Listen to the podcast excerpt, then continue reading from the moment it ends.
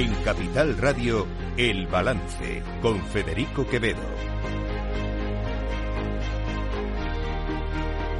Señoras y señores, buenas noches. Bienvenidos este jueves 2 de noviembre de 2023. Son las 8.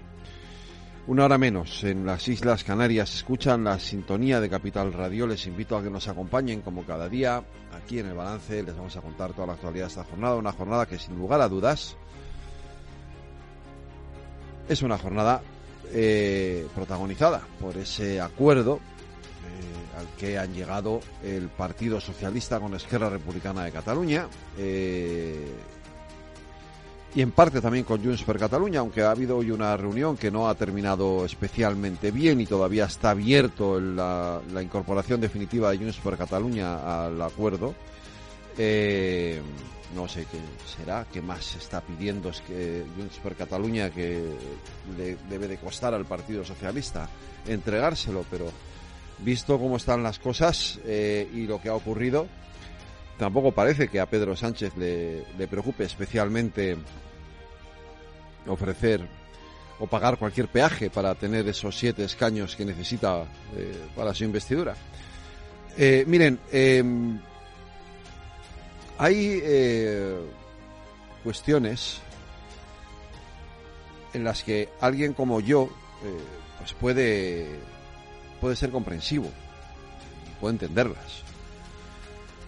Fíjense que a mí, por ejemplo, eh, no me no me resulta o no me resultaría incómodo y de hecho me parece hasta natural y normal que de cara a una negociación que como consecuencia de una negociación más que de cara como consecuencia de una negociación pues el gobierno eh, acceda a transferir a la Generalitat de Cataluña las competencias, por ejemplo, en este caso, como va a ocurrir, de hecho, de los trenes de cercanías, que se llaman las rodalíes. No es algo anormal. Eh, yo siempre recuerdo que en tiempos de José María Aznar, el presidente, entonces presidente del PP y candidato a la, la presidencia del gobierno, pues pactó con Jordi Pujol, con, el, con Convergencia y Unión en aquel entonces, el mayor traspaso de competencias que haya hecho eh, ningún gobierno en España a la Generalitat de Cataluña. Luego, negociar cuestiones que están dentro del marco de la Constitución para conformar un gobierno, pues nos puede gustar más o menos. Pero eh, entra dentro de lo razonable, entra dentro de lo lógico, entra dentro de lo normal, entra dentro de lo que suele ocurrir en un sistema democrático. Y es que dos partidos se ponen de acuerdo y negocian y llegan a acuerdos. Y eso, insisto, eso es lo que ha lo que ha pasado anteriormente, hasta hoy. Hasta el momento en el que el Partido Socialista ha cruzado una línea, ha cruzado una línea roja y ha puesto sobre la mesa cuestiones que van más allá de ese marco de la Constitución. Miren, yo no, eh, lo he dicho más veces, yo no soy constitucionalista, ya veremos lo que acaba diciendo el Tribunal Constitucional sobre este asunto de la amnistía. Pero mmm, una vez sabidos algunos de los términos en los que se está moviendo esa ley, pues uno no deja de, de preocuparle la perspectiva que se abre. Si ustedes leen la información que publica hoy el diario El País, que se supone que tiene información privilegiada sobre este asunto, eh, verán cómo se habla de un, de un largo preámbulo en el que se hace, eh, eh, cito palabras textuales, un relato estilizado, es decir, un relato suave de lo que ocurrió en aquellos tiempos del 1O, del 1 de octubre, eh, para evitar el choque o para evitar eh, decir algo que pueda molestar a, los independentistas eh, y poder así asumir, digamos, asumir, sí, que lo que pasó no fue tan grave como, como en un momento, como en algún momento llegó a aparecer. Miren, fue muy grave fue muy grave. No se puede hacer un relato estilizado de lo que ocurrió el 1 de octubre. Como tampoco se puede, y esto es, eh, a mí, es una de las cosas que más, me, me han llamado la atención y más me preocupa, como tampoco se puede incluir en una ley de amnistía delitos de terrorismo. Y me da exactamente igual que sean delitos no de sangre. Si son delitos de terrorismo, son delitos de terrorismo. ¿Y por qué digo que me preocupa? Pues porque se abre una puerta muy peligrosa. Si esos delitos de terrorismo que no eran delitos de sangre se amnistían, ¿qué nos dice o quién nos dice que en el futuro no puedan amnistiarse otros delitos de terrorismo cometidos en este país por una banda terrorista llamada ETA? ¿Quién nos dice que esto no pueda ocurrir? Si Pedro Sánchez o el Partido Socialista necesita los votos de Bildu para gobernar. Porque fíjense, con esta ley de amnistía en la mano, si esa amnistía a los delitos no de sangre se extiende a delitos de terrorismo cometidos por otras bandas, por otra banda terrorista, como la banda terrorista, la banda terrorista ETA, Arnaldo Tegui, que estaba condenado por delitos de terrorismo pero no de sangre, podía haber sido objeto de una amnistía, igual que lo va a ser Puigdemont. ¿No? ¿Cuántos eh, cuántos delitos de terrorismo se han juzgado en el País Vasco sin llegar a ser delitos de sangre, porque se han cometido actos terroristas de otro tipo, extorsión, por ejemplo, a empresarios. Ya esto me afecta muy personalmente, porque a mi padre se lo intentó extorsionar. Bueno, ahora esos ya no son delitos. Ahora lo siguen siendo, pero podrían dejar de serlo.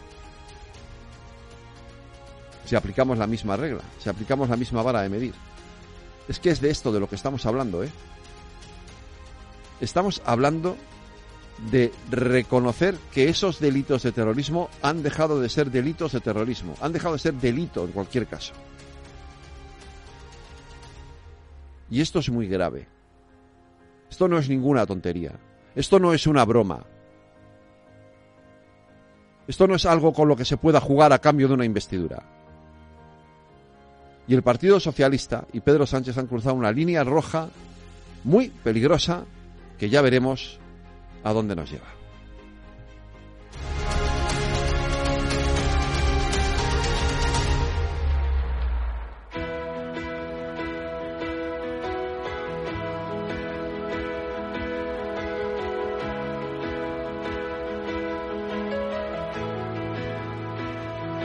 Las noticias de El Balance con Federico Quevedo, Aida Esquirej y Lorena Ruiz.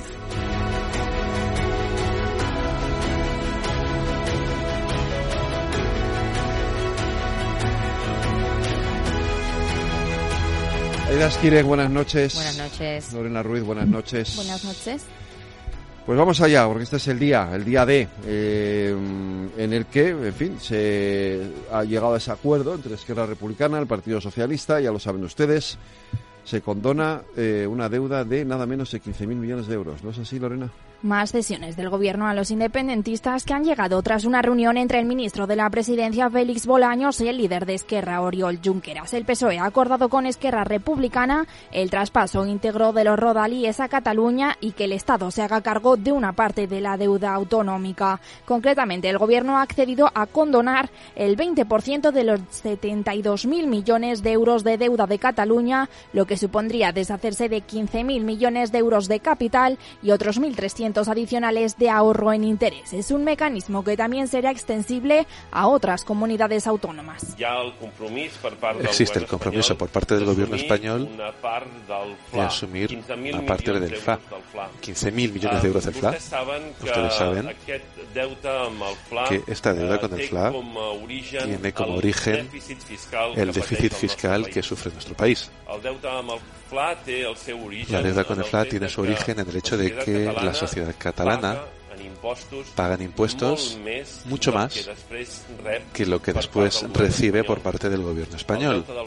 El líder del PSC, Salvador Illa, ha comparecido en rueda de prensa asegurando que la investidura de Pedro Sánchez cada vez está más cerca. Ha asegurado que se está iniciando una nueva etapa que deja atrás una ruptura social y que la sociedad catalana ha pasado página dejando atrás años de resentimiento y ausencia de diálogo y de acuerdos. Acabamos de suscribir un acuerdo con Esquerra Republicana de Cataluña, un acuerdo para la investidura de Pedro Sánchez y también para garantizar la estabilidad de la legislatura de progreso que aspiramos a abrir. Es un acuerdo que nos acerca a la investidura y a un gobierno progresista. Sobre el traspaso de los rodalíes, Bolaños ha explicado que se hará en el ámbito económico y de infraestructuras, trenes y vías y se llevará a cabo de manera paulatina. Y ya ha señalado que se trata de una medida que culmina el traspaso que comenzó en el año 2009 y que se llevará a cabo con la creación de una empresa participada entre el Estado y la Generalitat se adoptan medidas para culminar el traspaso de Rodalíes a la Generalitat que comenzó en el año 2009 y 2010 y de tal manera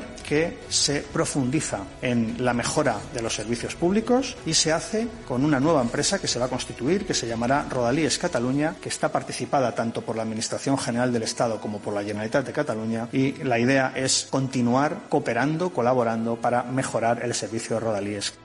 Bolaños también ha anunciado que el acuerdo incluye una ley de amnistía, una norma que dice pretende garantizar la convivencia siempre dentro del marco de la Constitución. También incluye el acuerdo en la senda de mejorar la convivencia, de facilitarla, de hacer más habitable nuestro país, como saben ustedes, la aprobación de una ley de amnistía. Una ley de amnistía que devolverá a la política lo que nunca debió salir de la política. Y es una ley que todavía se está ultimando con otras fuerzas políticas Junqueras ha anunciado que con este acuerdo hoy es Cataluña quien gana. Por su parte, el presidente de la Generalitat, Pere Aragonés, ha celebrado el acuerdo, aunque ha declarado que una vez conseguida la amnistía, es la hora de avanzar hacia la autodeterminación, porque dice esto es solo el inicio del camino. Amnistía no es un punto final. No cierra el conflicto porque no lo puede cerrar. Porque estaríamos exigiendo a la amnistía que produzca unos efectos que no puede producir. El conflicto se cierra con democracia. El conflicto se cerrará reconociendo los derechos nacionales de Cataluña. Esto es la parte de Esquerra Republicana, ese acuerdo ya está cerrado, pero para poder sacar adelante la investidura, Pedro Sánchez necesita esos siete escaños de Junts per Cataluña. Hoy ha vuelto a haber reunión eh, y no eh, ha habido acuerdo. Se complican las negociaciones para llegar a un acuerdo de investidura entre PSOE y Junts. Las negociaciones están encallado por las diferencias entre los dos partidos por la futura ley de amnistía, principalmente por discrepancias sobre quiénes serían los beneficiados por la norma. El expresidente de la Generalitat, Carles Puigdemont, ha convocado a la cúpula de Junts en una reunión de seis horas en Bruselas que finalmente ha terminado sin acuerdo. Por ello, habrá que esperar mínimo a mañana para ver si se puede desbloquear esta negociación. Por su parte, desde el Gobierno se muestran convencidos de que Junts firmará el acuerdo de investidura y califican de teatralización las reticencias de última hora. Por cierto, que la presidenta del Congreso, Francina Armengol, ha elegido a Fernando Galindo como nuevo secretario general de la Cámara Baja. Galindo es el subsecretario del Ministerio de Política Territorial y desde la oposición denuncian que se trata de un movimiento que pretende facilitar la posible ley de amnistía. Bueno, es que de hecho Galindo sería el único letrado de las Cortes dispuesto a admitir a trámite la, la proposición de ley de la amnistía, según parece o según nos cuentan fuentes del propio Congreso de los Diputados. El Partido Popular carga contra esa ley de amnistía e intenta frenarla o va a intentar frenarla en el Senado, Aida. El Partido Popular ha registrado una reforma del reglamento del Senado para dar potestad a la mesa de la Cámara Alta, donde cuentan con mayoría absoluta, para decidir si se aplica o no el procedimiento de urgencia en las proposiciones de ley, como será previsiblemente el caso de la amnistía y como ya se hizo para borrar el delito de sedición y rebajar la malversación. El cambio de reglamento posibilitaría que una norma, una vez aprobada por el Congreso de los Diputados, podría estar hasta dos meses en el Senado en lugar de los 20 días actuales. Y hoy han participado juntos en un evento Alberto Núñez Feijóo y José María Aznar. El líder del PP ha advertido de que suceder al jefe del Ejecutivo en funciones, Pedro Sánchez, es una urgencia vital para España y ha prometido que seguirá cumpliendo con su deber sin miedo. Feijóo ha comparado además a Sánchez con los anteriores presidentes del gobierno socialistas de nuestro país, quienes dicen no basaron su gobierno en los partidos que querían irse de España. Para Feijóo, la amnistía es una aberración democrática. ¿Qué es la amnistía? La amnistía es una transacción política y probablemente económica. Política, ¿por qué? Porque cambio unos votos que ustedes tienen por la presidencia del gobierno. Tanto la amnistía, que no tiene refrendo legal, que es una aberración democrática desde el punto de vista político y que es una indecencia desde el punto de vista moral, probablemente la humillación más grande de España buena parte de sus siglos de historia y tenemos siglos de historia. El expresidente del Gobierno, José María Aznar, también ha criticado la amnistía y ha calificado la situación del país como una crisis constitucional extraordinariamente grave por culpa del señor candidato Sánchez, al que considera un peligro para la democracia española. Se han cruzado todas las líneas rojas y estamos en territorio de crisis constitucional extraordinariamente grave. Y no se había producido nunca, además de lo que ha dicho Alberto Núñez Fijó, un hecho como que un candidato a presidente del gobierno, para intentar serlo, ha puesto la Constitución española al servicio de los separatistas, de los antiguos terroristas y de aquellos que quieren acabar con la Constitución y con el país.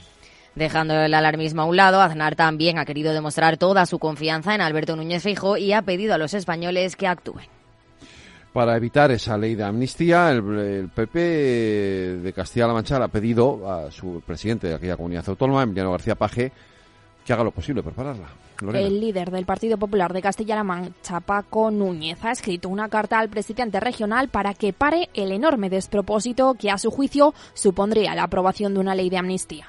Yo le pido que aquello que verbalizó en el Comité Federal el pasado sábado en Ferraz, pues ahora tenga una traslación en votos. Le pido que conmine a sus diputados nacionales en el Congreso a que rechacen el acuerdo de investidura que conlleva una ley de amnistía y que lo hagan con sus votos. Se los pido a Paje por dos cuestiones. La primera porque se ha manifestado abiertamente en contra de la amnistía y la segunda porque tiene los votos. El PSOE de Castilla-La Mancha tiene los votos en el Congreso de los Diputados para pararlo asegura que no le piden que vote a favor de otro partido, sino en contra de la amnistía. El secretario general del PSOE en la comunidad autónoma ha dado respuesta a la carta recordando al Partido Popular que el transfugismo es una forma más de corrupción, asegurando que se empieza siendo como Tamayo y se acaba siendo como Bárcenas no es el único ámbito político donde la amnistía centra el debate, también ocurre en el seno del Poder Judicial. El presidente interino del Consejo General del Poder Judicial, Vicente Guilarte, ha convocado una reunión extraordinaria el próximo lunes para debatir la propuesta de ocho vocales del sector conservador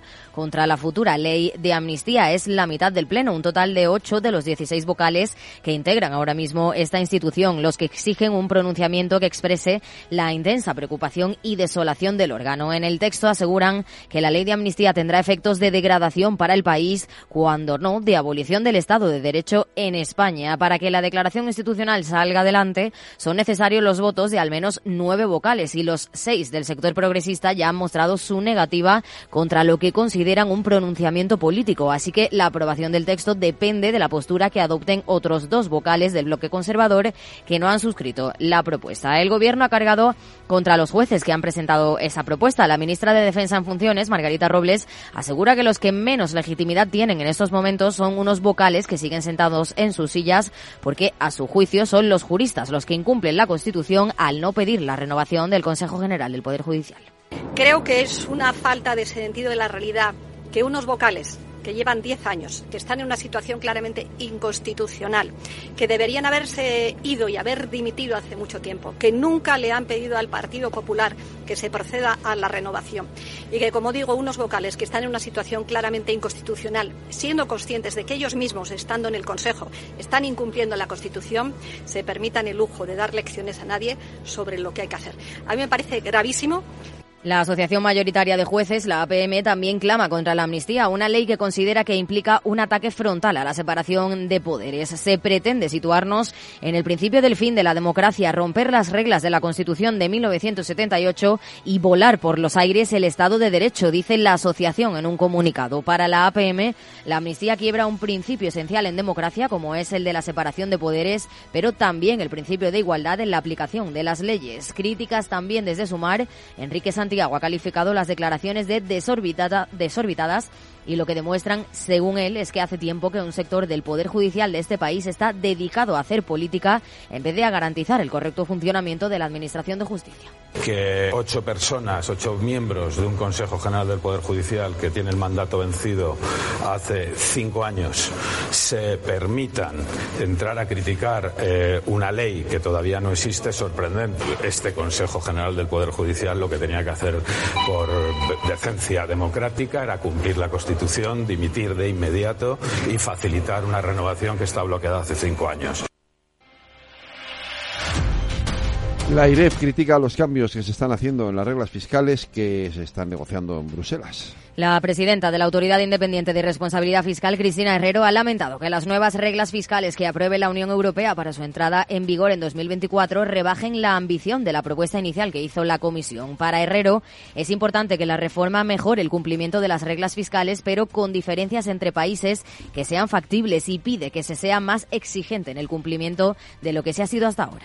Creo que la experiencia ha evidenciado claramente que las reglas fiscales comunes, por muy estrictas y exigentes que sean, no son eficaces si no son realistas y, por lo tanto, no son asumidas por quienes tienen que cumplirlas.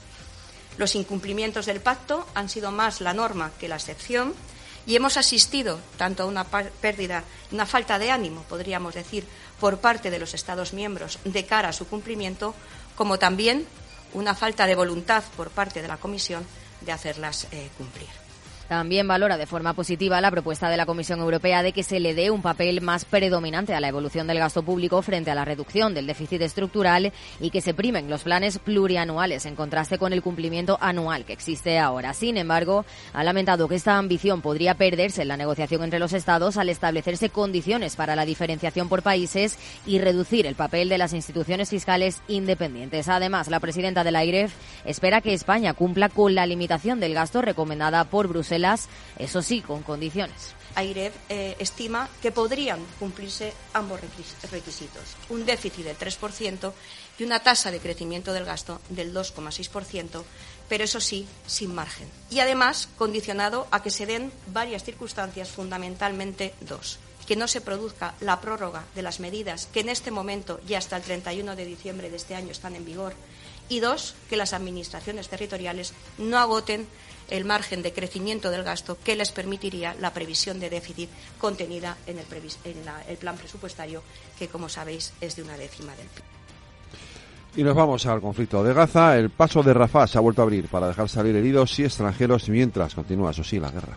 Por segundo día consecutivo, el paso de Rafah se ha abierto para evacuar a unos 7.000 ciudadanos con pasaporte extranjero de 60 nacionalidades distintas. La ministra de Defensa, Margarita Robles, ha anunciado que tiene previsto que entre 140 y 170 españoles puedan salir de la franja de Gaza. Aseguran que el gobierno ya tiene todo preparado para ir a buscarlos y no han descartado una evacuación aérea si fuera necesario. Por el momento, eso sí, tan solo ha logrado salir un español a través de este paso fronterizo. Mientras tanto, el ejército israelí ha asegurado que sus cazas han atacado un complejo de mando y de control de Hamas en un bombardeo que ha causado decenas de muertos y heridos. Por el momento, la ofensiva israelí ha dejado casi 8.800 muertos y más de 22.200 heridos. Vamos a conocer ahora cómo han cerrado los mercados financieros. Las bolsas europeas se revalorizan con fuerza este jueves tras la decisión de la Reserva Federal de no tocar los tipos. El IBEX 35 cierra con subidas de más del 2% en los 9.213 puntos y con casi todos sus títulos en verde. Grifols ha liderado los ascensos con un 12,83% tras anunciar resultados. Es una subida histórica, la más alta desde que empezó a cotizar en 2006. Le siguen Colonial, Merlin, Acciona Energía, Acciona y AENA. Esta última también ha publicado cuentas y ha subido un 5,46%. La Bolsa de Londres sube el 1,42%, la de Milán el 1,77% y el DAX alemán sube un 1,48%. Y como hacemos siempre, terminamos en Latinoamérica, Lorena. Pues hoy terminamos en Brasil porque las cifras de desempleo han caído a su menor nivel en nueve años. Concretamente, se ha situado en el 7,7% durante el tercer trimestre, marcando así el mejor dato desde 2015. La población desempleada está en los 8,3 millones de personas, un 3,8% menos, mientras que la población empleada crece un 0,9% y alcanza los 99,8 millones.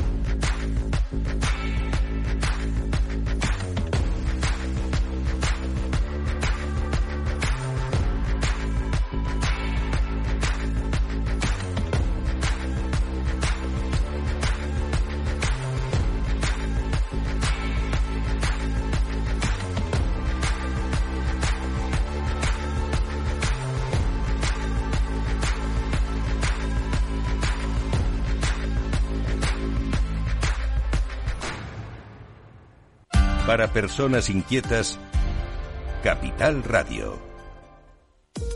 La estrategia de seguridad Zero Trust de Zscaler ayuda a las organizaciones a aumentar su ciberresiliencia y a gestionar los riesgos de un entorno de negocio desconectado al tiempo que protege a los usuarios y permite el acceso seguro a los datos adecuados en el momento preciso y en las condiciones idóneas. Descubra más en zscaler.es.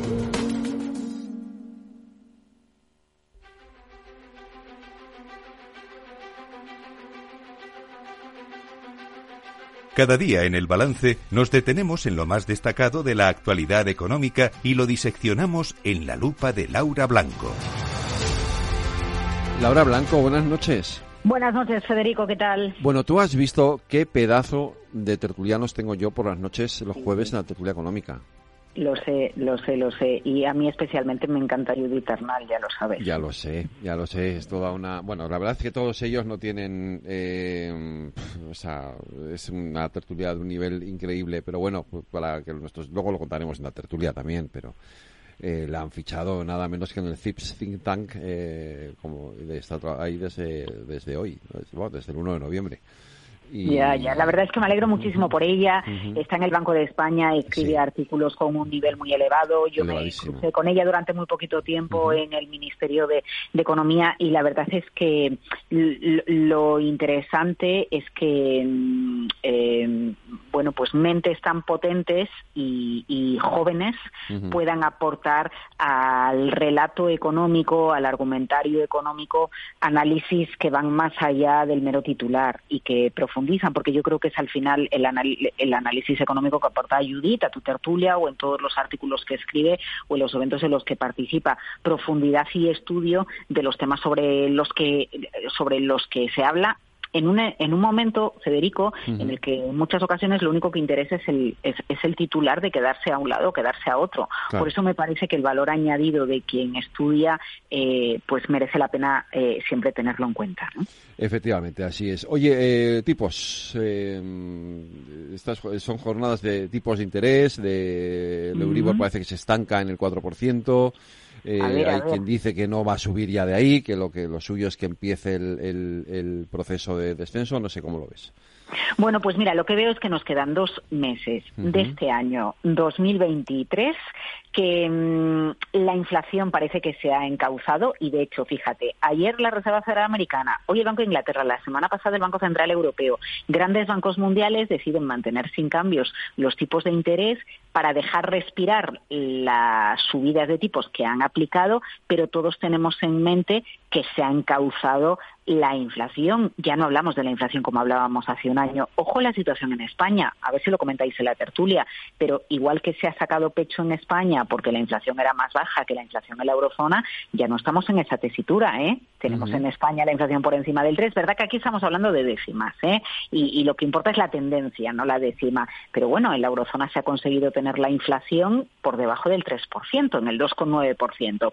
En las últimas horas, por ejemplo, el presidente del, de la Reserva Federal eh, no quería descartar que no se vayan a volver a subir los tipos de interés, porque al final todavía quedan por comprobar datos que nos indiquen que efectivamente la inflación está acorralada y que no va a volver a darnos ningún susto. Y eso precisamente es lo que, al menos en Europa, está descontando ya el Euribor. Ligera subidita en octubre respecto al mes de septiembre, pero ya se está empezando a pensar cuándo el Euribor pierde el nivel del 4%. Para eso necesitamos más reuniones del Banco Central Europeo. A mitad de diciembre vamos a tener otra y, sobre todo, lo que necesitamos son, por un lado, más datos de inflación y a ver qué pasa con la economía. Sabes que el martes se conocía ese dato de contracción de la economía de los países que compartimos el euro y, y, claro, la duda es, ¿se contrae porque, mm, bueno, pues ha perdido brío sin más o las subidas de tipos de interés para frenar la inflación, Federico, son las que han provocado el deterioro del crédito, de la demanda de crédito, de la actividad crediticia de las empresas y son las subidas de tipos las que han acabado provocando esa contracción económica de una décima en la eurozona. Una décima es muy poquito, pero viene a decirnos que la economía está estancada y que en cualquier caso hay riesgos a la baja. Así que estamos en una tesitura en la que a lo mejor sí, el Euribor ya ha visto su pico, ya ha visto su techo, pero en el que ahora la preocupación es qué va a pasar con la economía una vez se ha encauzado la inflación. Ojo, hace un año, cuando estábamos en plenas subidas de tipo, sabíamos que, el, dilema, el debate, el punto en el que los bancos centrales tenían que encontrar el equilibrio era este, cómo controlo la inflación y no llevo a la economía al lado oscuro. ¿No? Pero bueno, la recta final del año se plantea con esta tesitura y con, bueno, en el caso de nuestro país, con una tesitura más. Fíjate, hoy se han conocido los datos de llegada de turistas, que para nosotros son fundamentales y hemos tenido nueve meses hasta septiembre excepcionales. Em, tenemos, hemos recibido 66,5 millones de turistas extranjeros, casi un 20% más que el año pasado. Todavía, ojo, estamos por debajo de 2019, ¿eh?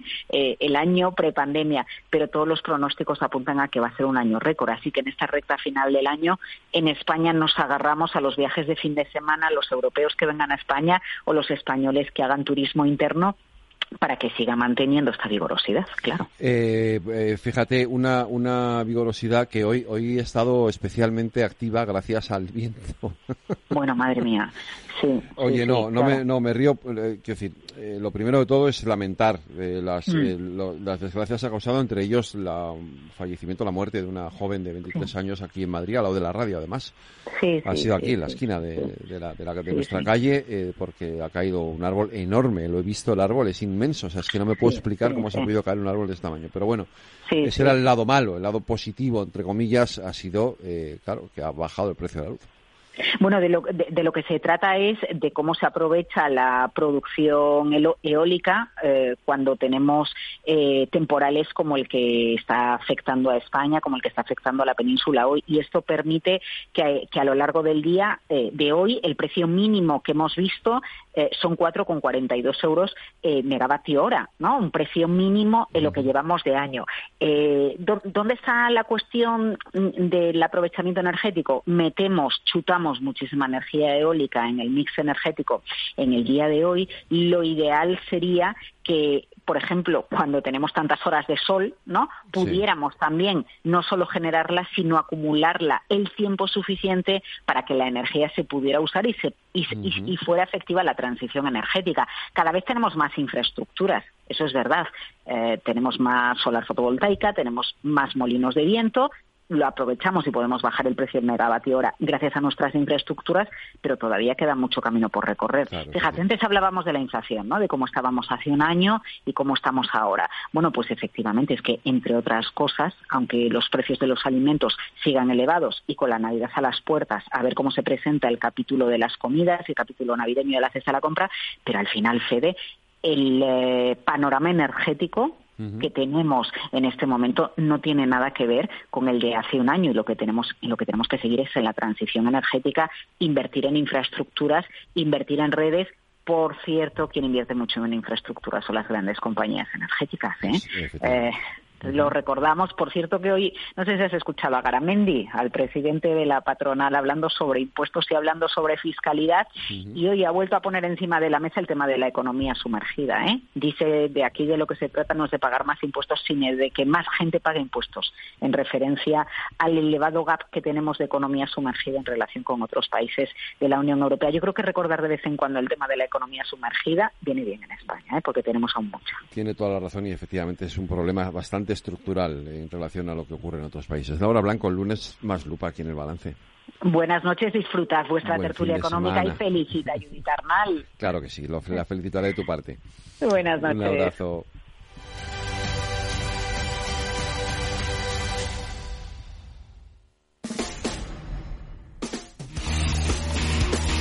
El balance de los deportes con Paco Lloret. Paco Lloret, buenas noches. Hola, ¿qué tal, Federico? Saludos, muy buenas. Que hoy tienes a tu Valencia a las nueve.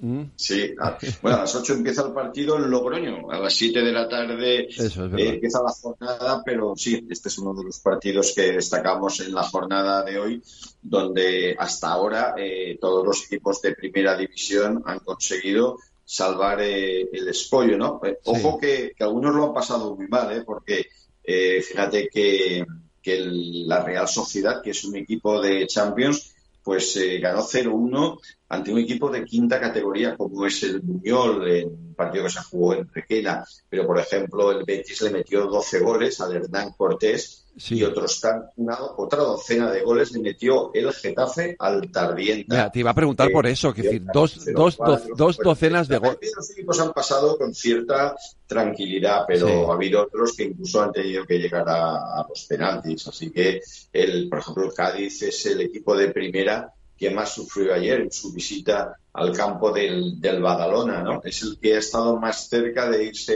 de irse a la calle. Así que eh, el resto de partidos, el Sevilla, el Celta, el Rayo Vallecano, bueno, todos han ido pasando. También sufrió mucho el Girona, eh, que ganó en, al San Roque por, un, por 1 a 2, pero sin duda eh, el Cádiz, los penaltis 0-0 durante el partido y la prórroga, y luego 4-2 superó al equipo catalán. Y hoy, en efecto, se cierra la jornada, larguísima jornada de Copa, con los partidos que juegan el Arosa y el Granada a las 7 de la tarde, como te decía. A la misma hora el Villarreal juega en Chiclana. Eh, está el partido del Zaragoza en Atzaneta de Albaida, en la provincia de Valencia. Y el partido entre el Valencia y el Logroñés. También está en Ibiza, el Villanueva Ibiza, Hércules de Alicante, Burgos. Y el último partido a las 9 de la noche, Deportivo de eh, Murcia contra el Deportivo Alavés, equipo de primera división. Y mañana empieza jornada de liga. Sí, esto es un no parar, como podrás ver, ¿no? Sí, mañana tenemos ya la jornada de primera división. Con un partidazo, Las Palmas Aleti. Exactamente, es un partidazo, porque, bueno, Las Palmas ha sumado eh, una victoria muy importante en un duelo directo contra el Almería y mañana se inicia la siguiente jornada recibiendo al Atlético de Madrid que con un partido menos está pues en el grupo de cabeza con el Real Madrid y con el Girona. El Girona precisamente es el siguiente que juega sábado a las 14 eh, horas en Pamplona contra Osasuna y la jornada del sábado se completan con el Betis Mallorca. Atención al Celta Sevilla, porque el Celta en el año de su centenario está en una situación muy delicada y el Sevilla necesita también sumar eh, tres puntos. Y el partido estelar es el que cierra el sábado a las 9 en San Sebastián. Real Sociedad, Barcelona. El Barcelona con muchas bajas después de haber perdido en casa con el Real Madrid necesita en un campo donde no se le dan muy bien las cosas eh, en los últimos tiempos eh, ganar. Y para el domingo tenemos a la vez Almería, Valencia, Granada, Villarreal, Atlético de Bilbao y se cierra la jornada con el Real Madrid, Rayo Vallecano, 9 de la noche en el Bernabéu y para el lunes eh, Getafe Cádiz, dos equipos que pueden dar un espectáculo de, de permitir que no pase nada. Pues eh, esto es la jornada de liga y la contaremos aquí el próximo lunes. Paco Lloret, un abrazo. Fin, buen fin de semana, Federico. Hablamos Buenas noches, el lunes. hablamos el lunes. ¿Quieres cobrar por operar con tu dinero? Con DarwinX es posible y funciona así. Operas un universo de más de 1.500 instrumentos financieros en condiciones competitivas, con nuestro broker o a través de Interactive Brokers. Y aquí viene lo bueno. Mientras operas, construyes tu track record para nuestra gestora que te paga por tu éxito. Llevamos más de 10 años impulsando el talento. Hemos atraído más de 95 millones de dólares de capital inversor y pagamos a nuestros mejores traders cientos de miles de euros al año en comisiones de éxito. Darwinex, donde no pagas de más y cuanto mejor operas, más cobras. ¿A qué esperas? Tu capital está en riesgo. El rendimiento pasado no es una indicación de resultados futuros. Datos actualizados en agosto de 2023.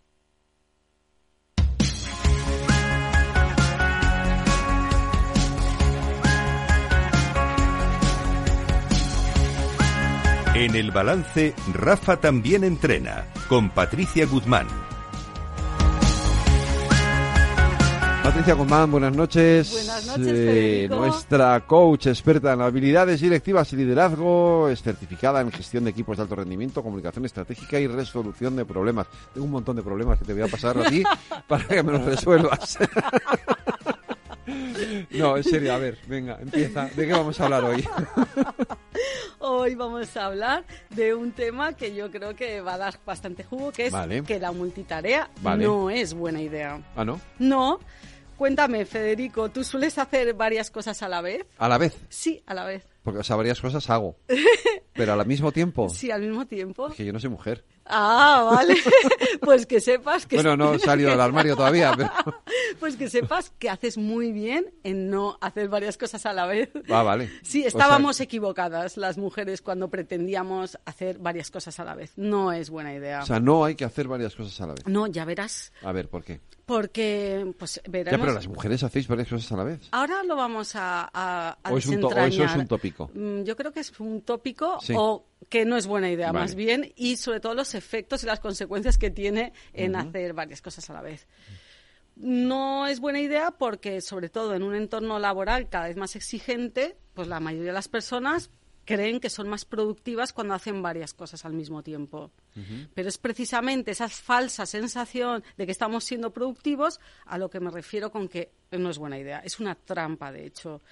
Esa, esa falsa sensación de estar siendo productivos nos lleva a una disminución de la calidad de trabajo, nos hace menos eficientes, reduce nuestra capacidad para centrarnos en los temas importantes y, por si esto fuera poco, además aumenta el estrés, el desgaste mental y la sensación de cansancio. ¿Es o no es una mala idea? Vale, pero espera, espera, espera. Ahora vamos a ser serios. Sí.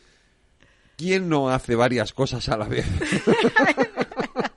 Quiero decir, Tú estás en tu entorno laboral, estás escribiendo aquí, por ejemplo, estás escribiendo un artículo o una noticia para el boletín y al mismo tiempo te están llamando por teléfono y tienes a tu, al, jefe, en este caso soy yo, diciéndole a Lorena Oida, oye, que me hagáis esto, lo otro y lo demás allá y me miran con cara de, por favor, ahora dejarme, déjame en paz que estoy haciendo esto otro.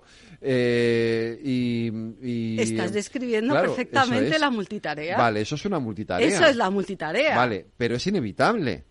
Mm, bueno, vamos a ver qué Quiero podemos decir, salvo, Eh, porque incluso hasta el, hasta el jefe, entre comillas, acaba eh, haciendo eso, eh, llamando por teléfono a no sé quién, contestando un WhatsApp, eh, todo. O sea, ¿Cómo se llama este, este espacio? Rafa también entrena, pues esto también se puede entrenar. Vale, pues vamos a entrenarlo. Vamos a entrenarlo, ¿te parece?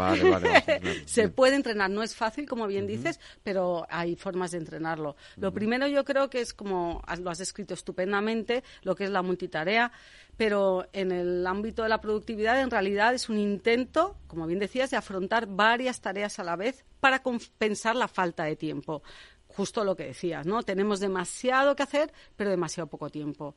Y en ese, esa intento, en esa estrategia de solución, lo que empieza siendo un intento de solución se termina convirtiendo en un problema.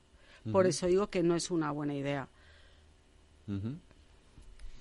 Pues eh, vale, eh, ya sabemos por qué no es una buena idea. Sí. Vale. Y vamos a ver si podemos o no hacer cosas, varias cosas a la vez, como bien decías, porque efectivamente poder se puede. Se pueden hacer varias cosas a la vez. De hecho, por ejemplo, yo puedo sacar el lavavajillas y mientras puedo estar atendiendo una llamada de teléfono y no habría ninguna consecuencia nociva. Vale, no es lo mismo el entorno, digamos, eh, domicilio que el entorno laboral. Qué buena pregunta. Eh, pues no tiene tanto que ver. Efectivamente, yo a lo mejor estoy haciendo, estoy haciendo la comida, al mismo tiempo estoy atendiendo una llamada por teléfono o estoy escuchando música. Eso es. O a lo mejor alguien nos está escuchando ahora mismo y está, por ejemplo, en el gimnasio y está, haciendo otra cosa y perfectamente podemos hacer este tipo de cosas, sí se pueden hacer a la vez. Por eso hay que diferenciar cuáles sí y cuáles no. Porque lo que sí podemos hacer son cosas, dos cosas diferentes o varias cosas diferentes cuando al menos una no requiera un esfuerzo consciente. No es tanto el ámbito, aunque es muy que lo hayas señalado también es muy em, importante y muy significativo. El ámbito de atención es diferente. Exacto, lo que lo que se trata es que por lo menos una de ellas no requiera que, que, necesite mucha atención. Por ejemplo, sacar el lavavajillas o estar ahora mismo en la cinta de correr no requiere un esfuerzo consciente. Donde, donde ocurre em, donde ocurren las consecuencias negativas y que tenemos que evitar es cuando nos estamos dedicando a dos tareas que, mm, que, rivalizan en atención. Entonces es ahí cuando no, no, es buena idea, cuando las tareas requieren de nuestra atención. Por eso, sin embargo, cuando una tarea es automática, lo que estamos hablando antes, ahora mismo estar encima de una elíptica o conduciendo, o pues podríamos aprovechar para hacer una cosa mientras hago la otra. Ahí sí sería buena idea. Vale, porque Claro, el nivel de distracción es diferente. Exacto, el, el, el nivel de atención sí que requieren, efectivamente, están rivalizando. Si son dos cosas que necesitan, que requieren de mucha atención, es ahí cuando vamos a ver los, los riesgos, que si quieres te lo resumo claro, ahora. Si yo, si ahora los Si yo estoy aquí hablando por el micrófono de tal, y de pronto me pongo a contestar WhatsApp, efectivamente se me va el... se va a notar. Se me va la antena sí, eh, a otra cosa y, se me, y, efectivamente eso se nota. Pero si hicieses algo automático que no requiere tu atención, podrías estar perfectamente haciendo este programa y mientras eh, pues no sé, no sé, eh, coloreando, haciendo rayajitos. Montando en bicicleta, no, eso no. no sé, eso ya lo sé. Vale. Podría hacer el programa subido a una bici de spinning de Jorge, Jorge Zumeta. Jorge Zumeta es nuestro técnico que, por cierto, hoy es su cumpleaños. muchísimas felicidades, Jorge.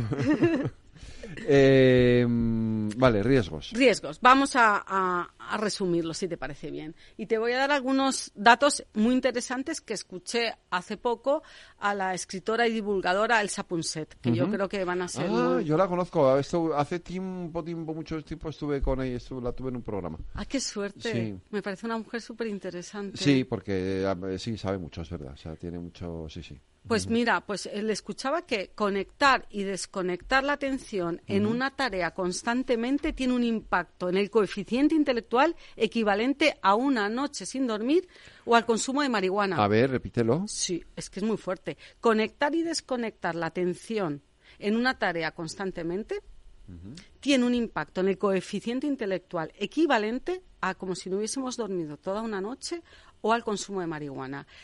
Esa sensación de estar empanado, que se llama, pues muchas veces viene, ese cansancio, ese desgaste, viene de que estamos conectando y desconectando la atención. Eso tiene un desgaste mental brutal. Nunca había caído en, en eso, ¿sí? ¿A que, es, a, que, a que es interesante. Y las distracciones en la oficina consumen una media de dos horas diarias. Dos horas diarias. se, ha, se ha analizado que prácticamente son, se consumen solo con distracciones. Entonces esto realmente... ¿Y aquí llamamos distracciones? Pues eso, a, meterte en las redes sociales, a a un cigarro... efectivamente, ahí ya que cojo el teléfono de repente veo otros mensajes que no tienen nada que ver. Em, lo que, pues dos horas al día de nuestra oficina, de media, se ha analizado que se consumen, con lo cual la multitarea nos lleva a la improductividad, porque son dos, dos horas que no han servido para nada. Luego, lógicamente, muchas veces esas dos horas las queremos compensar y salimos más tarde y nos sentimos más agotados. Pero en realidad quienes nos las han consumido son esas distracciones o esa falta de atención. Hemos sido nosotros mismos. Es nuestra forma de trabajar, que yo creo que nos han vendido y nosotros hemos comprado alguna forma esto de que la, multitarea es, es, sinónimo de productividad y es todo lo contrario. Ahora vamos hacia lo contrario. Y en una jornada laboral, ten en cuenta que se llega a cambiar de foco hasta 20 veces por hora. Eso es agotador. Es como arrancar y apagar el coche 20 veces. Imagínate lo que consume de batería eso para un coche. Y de gasolina. Y de gasolina, efectivamente, pues eso es igual en nuestro cerebro. Y se pierde hasta un 40% de eficiencia porque estamos fracturando la atención. Entonces, también conviene destacar que con la multitarea empezamos mucho y acabamos poco en realidad. Empezamos un montón de cosas que vamos dejando incompletas, pendientes, y luego viene esa sensación de que no llegamos. Claro, intentas hacer varias cosas a la vez y al final no terminas nunca ninguna. Eso es, justo. Es otra de las consecuencias negativas. Se pierde la concentración y también, por lo tanto, es más probable cometer errores. La mayoría de los errores, fíjate, Federico, y a ver nuestros oyentes también un momento que piensen, la mayoría de los errores que cometemos vienen por distracciones, no por falta de interés ni por, ni por falta de capacitación. Vale, me salgo un poco del guion. ¿Esto tiene que ver también con el orden o con la capacidad de orden o desorden que tenemos cada uno? Es decir, yo soy muy, por ejemplo, más en casa que aquí, ¿vale? Pero yo soy muy, por ejemplo, de estoy haciendo una cosa y me levanto y me voy a hacer otra. Y, luego vuelvo otra vez y digo, ¿qué estaba haciendo? Esto así. Entonces vuelvo a, a retomar lo que estaba haciendo. Entonces de pronto me acuerdo de que tengo que hacer, eh, tengo que poner la lavadora. Entonces me levanto y me voy a poner la lavadora. Entonces dejo el correo electrónico que estaba enviando, lo dejo a la mitad. Y entonces vuelvo, retomo, el correo electrónico. Y entonces me llaman por teléfono. Y entonces me levanto y atiendo la llamada por improductivo? Totalmente. Al final? no he hecho nada. pollo sin cabeza, ¿no? que le llaman. Absolutamente. me suele pasar en casa, ¿eh? Sí. Cuando, eh, eh, cuando, estoy en casa. Eso es, justo. Pues eso es multitarea. Eso es lo que, lo que es improductivo productivo, pero es verdad que nos vamos distrayendo según cosas que se nos van pasando por la cabeza. Pero a veces, o sea, claro, eso se nota en el orden, por eso digo, si eso tiene que ver con el orden, porque, porque em, si yo, si fuera capaz de ser más ordenado mentalmente, diría, no, ahora hago esto, luego hago esto, luego hago esto y luego hago esto. Acabas de dar la clave en una de las soluciones que yo propongo con los clientes con los que yo trabajo cuando trabajo la multitarea, precisamente, que es una de las mm, soluciones que propongo, una de las eh, estrategias que suelo proponer, es em, fijar plazos a las cosas asignarlos y eh, dividirlo por bloques. A eso es a lo que yo llamo ordenarlo por bloques. Por ejemplo, si estoy haciendo cosas en la cocina, estamos hablando en el, en el, en el, entorno doméstico, sí, pero si lo llevamos al entorno laboral, lo mejor es dividirlo por bloques. Si estoy con un informe que tenga que ver o con, con tareas que, que sean que, que, tengan que ver y hacerlo por bloques. A ver, por ejemplo, voy a, voy a ver. Mm, te pongo un ejemplo. Intenta romper vamos a imaginar también que nuestros oyentes imaginen que intentan romper un paquete de espaguetis, de esos de medio kilo, de un kilo, a la vez. Sí. O que vayamos eh, rompiendo espagueti por espagueti. ¿Cuál requiere más esfuerzo y cuál requiere más energía y cuál nos va a costar más? Los, todos los espaguetis a la vez o de uno en uno? Todos. O sea, e, efectivamente. lo que pasa, hombre, pues es que de uno en uno nunca lo rompes. Siempre coges por lo menos cinco o seis. Sí, pues eso pues, pero bueno, sería eso mismo, como por bloques. Vamos a ir, no espagueti por espagueti porque sería eterno, es cierto, pero es un poco para que nos hagamos a la idea de que cogemos montoncitos y, esos montoncitos son montoncito de em, eh, informes, montoncito de llamadas, montoncito de correos, montoncito, y vamos haciendo por montoncitos. Y eso es lo, lo que es asignarlo por bloques. Entonces, eh, se trata, por tanto, tanto, de dividir tu trabajo en tareas relacionadas o proyectos específicos y les asignamos un tiempo determinado. Porque esto de asignarle tiempos también es muy importante. ¿Tú conoces la técnica Pomodoro? ¿Has No, no sé lo que es pues es eh, una técnica mm, que ya tiene, tiene mucho tiempo, que se utiliza mucho, sobre todo en productividad, que es un método de gestión del tiempo, que se basa en trabajar en bloques de tiempos fijos. Por ejemplo, generalmente de 25 minutos seguidos, luego de un breve descanso de 5 minutos. Después de completar cuatro bloques de 25 minutos, se toma un descanso más largo de 15-30 minutos. Ah. la idea es dividir tu trabajo en intervalos de alta concentración, que es lo que le llaman los pomodoros, para mantener la productividad y evitar la fatiga mental. Eso es como los recreos en el colegio que hay clases y luego recreo, clases y descanso. Pues esto mm, llevado al pomodoro serían 25 minutos de alta concentración, 5 de descanso en cuatro bloques. Entonces, lo que se consigue es mantenerte enfocado en tus tareas y gestionar mejor tu tiempo y mantener la productividad, la productividad y evitar la fatiga mental. De hecho, si buscas en tu, en tu buscador o en cualquier buscador de, eh, de, aplicaciones, con que pongas Pomodoro en el buscador, te van a salir varias aplicaciones gratuitas. Entonces, ¿Ah, eso es una forma, sí, de ordenar por tiempo. Se puede ordenar por tareas, como mencionabas antes, o, ordenar por, por tiempos. O sea, voy a estar súper concentrado y voy a avisar a los demás que, que no me interrumpan en este intervalo de tiempo. Y luego ya desconecto y ya puedo em, revisar el correo, mirarle el teléfono. Vuelvo a otro bloque de alta concentración. Eso es uno de los entrenamientos.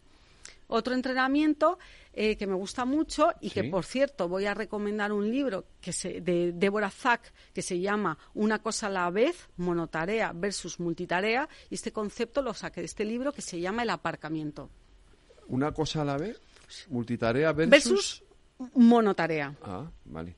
Es un libro muy interesante y a quien le esté interesando este tema, se lo recomiendo que lo lea. Y habla, por ejemplo, uno de los recursos que, que, ella propone es el que llama el aparcamiento y consiste en tener una libreta o una nota en teléfono donde anotar asuntos que es mejor tratar en el momento adecuado o que no corresponden al bloque en el que estamos trabajando en este momento. ¿Te acuerdas que habíamos dividido por bloques? Sí. Bueno, pues si justo cuando estoy en ese bloque se me cruza por la cabeza, yo qué sé, una idea, o de repente me acuerdo de algo, en vez de dejar lo que estoy haciendo y ponerme con lo que se me acaba de cruzar, lo anoto en ese cuaderno. El ah, típico cuaderno es sucio, pues lo anotas. Entonces, así lo que estamos evitando es mm, eh, distraernos y que nuestra mente empiece a divagar o que te distraigas de la tarea principal en el que estabas, por ejemplo, si era un informe, y de repente recuerdas, ahí va, que no se me olvide llamar a este cliente. Si me pongo a llamar a ese cliente en ese momento, me he distraído, ya me pongo en modo multitarea. Sin embargo, si lo anoto en el cuaderno o en las notas de cosas que hacer para después, estoy vaciando mi mente en ese vale, momento. O sea, tener un cuaderno al lado ah, para efectivamente, apuntar, un cuaderno de eh, sucio cosas que se nos ocurren y que mientras que estoy enfocado en una tarea.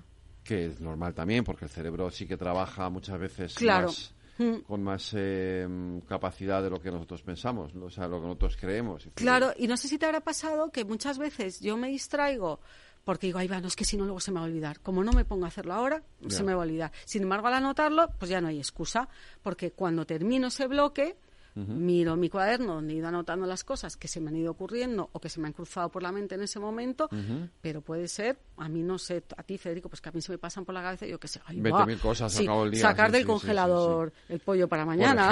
Por ejemplo, por ejemplo, la típica tontería que se te ocurre de pronto cuando estás en el momento más eh, eh, inoportuno. Exacto, pero lo anotas y lo dejas. Entonces, por eso me gusta también el nombre, el concepto que es el de aparcamiento. Un aparcamiento de ideas que vas aparcando para luego acometer en el momento apropiado, que es cuando ya está terminada esa tarea. Y luego, por supuesto, entrenar la atención en el momento presente. ¿Tú meditas, haces meditación, Federico? ¿Has meditado alguna vez? Alguna vez sí he hecho, pero no, no, no es algo que esté que no es, no es una actividad que, que, que practique habitualmente. Claro, pues el mindfulness es una, ya sabemos, es un entrenamiento para, para enfocar nuestra mente en el momento presente. Entonces también es un, es algo, de hecho, un estudio en Harvard decía que la, más de la mitad de los pensamientos no tienen nada que ver con aquello que estamos haciendo. Nuestra mente no está en el momento presente, no está en el aquí y en el ahora. Tenemos que hacer, dedicar un programa al mindfulness. Sí, buena idea. Sí, sí. Estupendo. Sí, sí, es un... Claro, el aquí y el ahora. Yo lo he hecho una vez, esto del aquí y el ahora, sí, pero... pero es un entrenamiento. Bueno, es que efectivamente es algo que tenemos que practicar. Sí, pues para, para cerrar, solo me gustaría decir que la clave está en aprender a priorizar y concentrarse en las tareas más importantes en lugar de hacer varias cosas al mismo tiempo. Pues Patricia Guzmán, dentro de 15 días te espero aquí otra vez de nuevo. Estupendo, muchas gracias. Un beso, gracias, adiós. Este es un mensaje para todos los oyentes de radio y es solo para decir gracias. Gracias por dedicarnos tres horas cada día. Gracias por escucharnos en casa, en el coche, en el trabajo, en un móvil o donde sea, en directo o en podcast. Gracias por tu fidelidad, porque gracias a ti, la radio sigue siendo un gran medio, el más creíble, en el que más confías y el que mejor te informa y entretiene. El medio del día a día, de la actualidad al instante y que te acompaña siempre estés donde estés. Radio Value, la asociación de radios comerciales comerciales te da gracias a ti. La Comunidad de Madrid, a través del Instituto Regional de Seguridad y Salud en el Trabajo, convoca subvenciones para reducir la siniestralidad laboral y mejorar las condiciones de seguridad y salud en el trabajo. Destinará un millón y medio de euros a empresas y autónomos de la región en especialidades preventivas, más del doble que en 2022. Las líneas de ayuda cubrirán todas las especialidades preventivas, también los gastos para la mejora de las condiciones de trabajo relacionadas con la seguridad, higiene industrial, ergonomía y psicosociología aplicada, además de los gastos en sensibilización y formación preventiva. La tramitación se realizará exclusivamente por medios electrónicos. Para ello necesitas disponer de uno de los sistemas de firma electrónica reconocidos por la Comunidad de Madrid. El plazo finaliza el 15 de noviembre. Más información en el 971 31 23 o en el correo electrónico irsst.subvenciones@madrid.org. Comunidad de Madrid. Desde el 16 de octubre, protégete doblemente de la gripe y el COVID. Si tienes más de 60 años, perteneces a algún grupo de riesgo, eres personal sanitario o sociosanitario, pide cita en tu centro de salud o punto de vacunación. En la web de la Comunidad de Madrid encontrarás más información del plan de vacunación frente a la gripe y el COVID. Comunidad de Madrid. Dicen que el agua de Madrid es la mejor agua del mundo. Pero ¿sabes lo que hay detrás de cada gota? Un gran equipo de personas que trabaja para ayudar a quienes más lo necesitan, estudiando la situación de cada hogar y aplicando bonificaciones en tu factura. Porque no solo te ofrecemos la mejor agua, sino también el mejor servicio. Canal de Isabel II. Cuidamos el agua. Si has sufrido una agresión sexual, denuncia, porque en la Comunidad de Madrid estamos comprometidos en la lucha contra la violencia sexual. Llama al 900-599-316 cualquier día a cualquier hora. El Centro de Crisis 24 Horas de la Comunidad de Madrid para Mujeres Víctimas de Agresiones Sexuales está para ayudarte. Ministerio de Igualdad,, Comunidad de Madrid. 900 599 316 cualquier día a cualquier hora el centro de crisis 24 horas de la comunidad de madrid para mujeres víctimas de agresiones sexuales está para ayudarte ministerio de igualdad comunidad de madrid La economía entra de lleno en las noches de Capital Radio. No te pierdas la tertulia económica de la semana en El Balance con Federico Quevedo.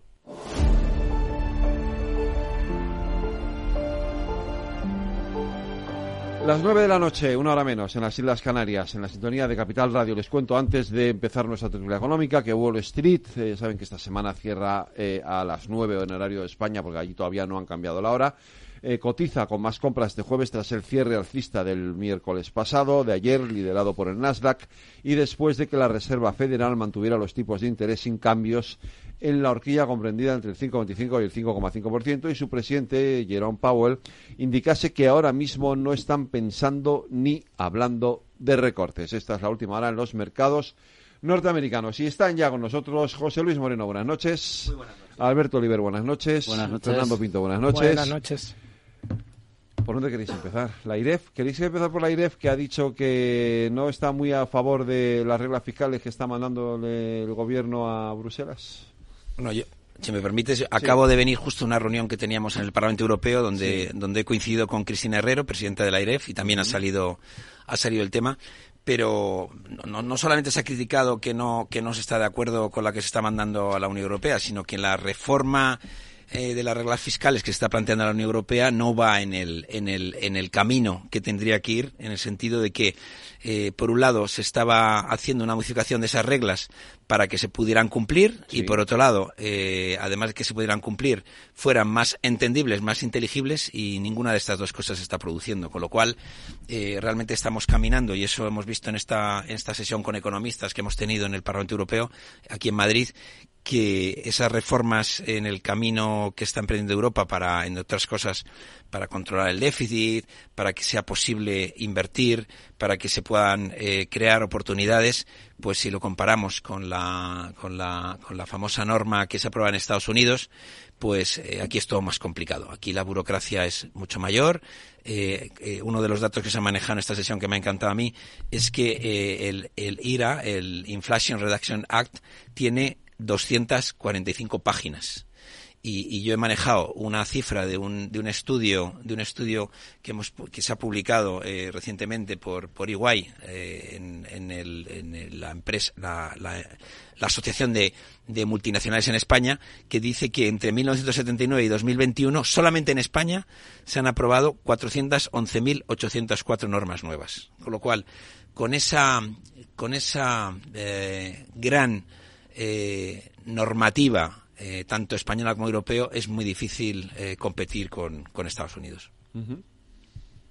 Sí, bueno, yo creo que la IREF, entre otras cosas, ya ha advertido de que, de que, lo que no que es, lo que no se puede pretender en España es mantener los niveles de, de déficit público que tenemos que tenemos en, la actualidad. Y eh, de hecho eh, ha sido muy exhaustiva también eh, advirtiendo comunidad autónoma por comunidad autónoma qué es lo que qué es lo que tenemos que, que cambiar. Ya hace creo que fue una semana día 27, el viernes pasado, mm, puso también de manifiesto la IREF eh, que tenía ciertas eh, posiciones encontradas con, con, el ministro Escribá acerca también de, del funcionamiento del sistema de pensiones. Es decir, la IREF está haciendo el trabajo que tiene que hacer, que es al final evaluar de manera independiente qué es lo que está pasando con las políticas públicas en nuestro país. Hoy ha tocado más el plano macro, que no es algo que desconozcamos, pues tenemos una deuda pública que, que, que, no deja de crecer, un déficit público que no acabamos de controlar y Europa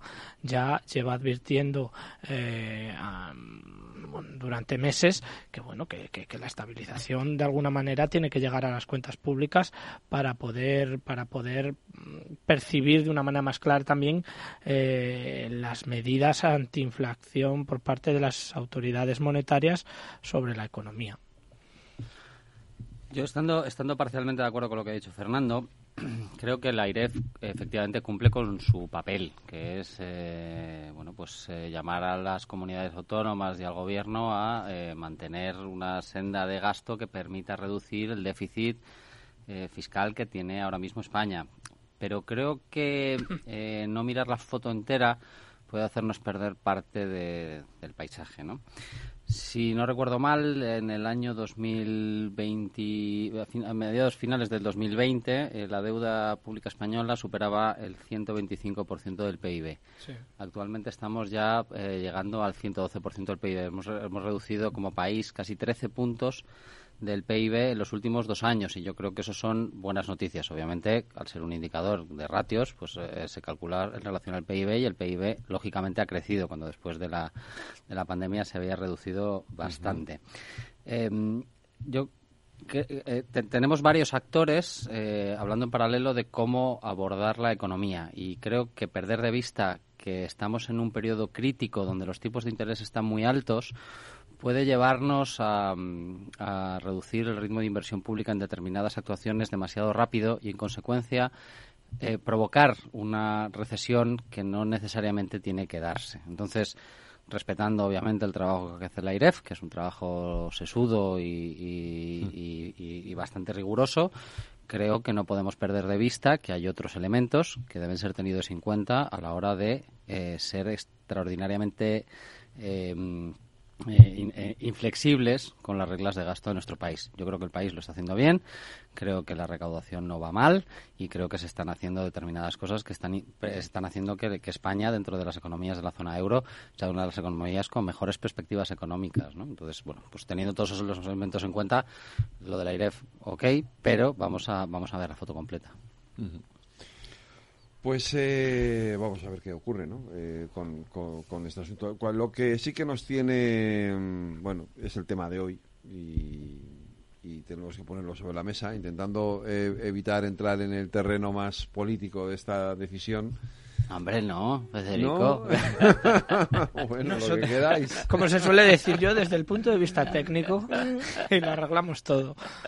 Dentro de todo lo que todo lo que hay en, en, el, en, el, ámbito de la negociación con la investidura, eh, hoy ha sorprendido eh, ese acuerdo con la Escuela Republicana de Cataluña que implica la, eh, el perdón a la amnistía.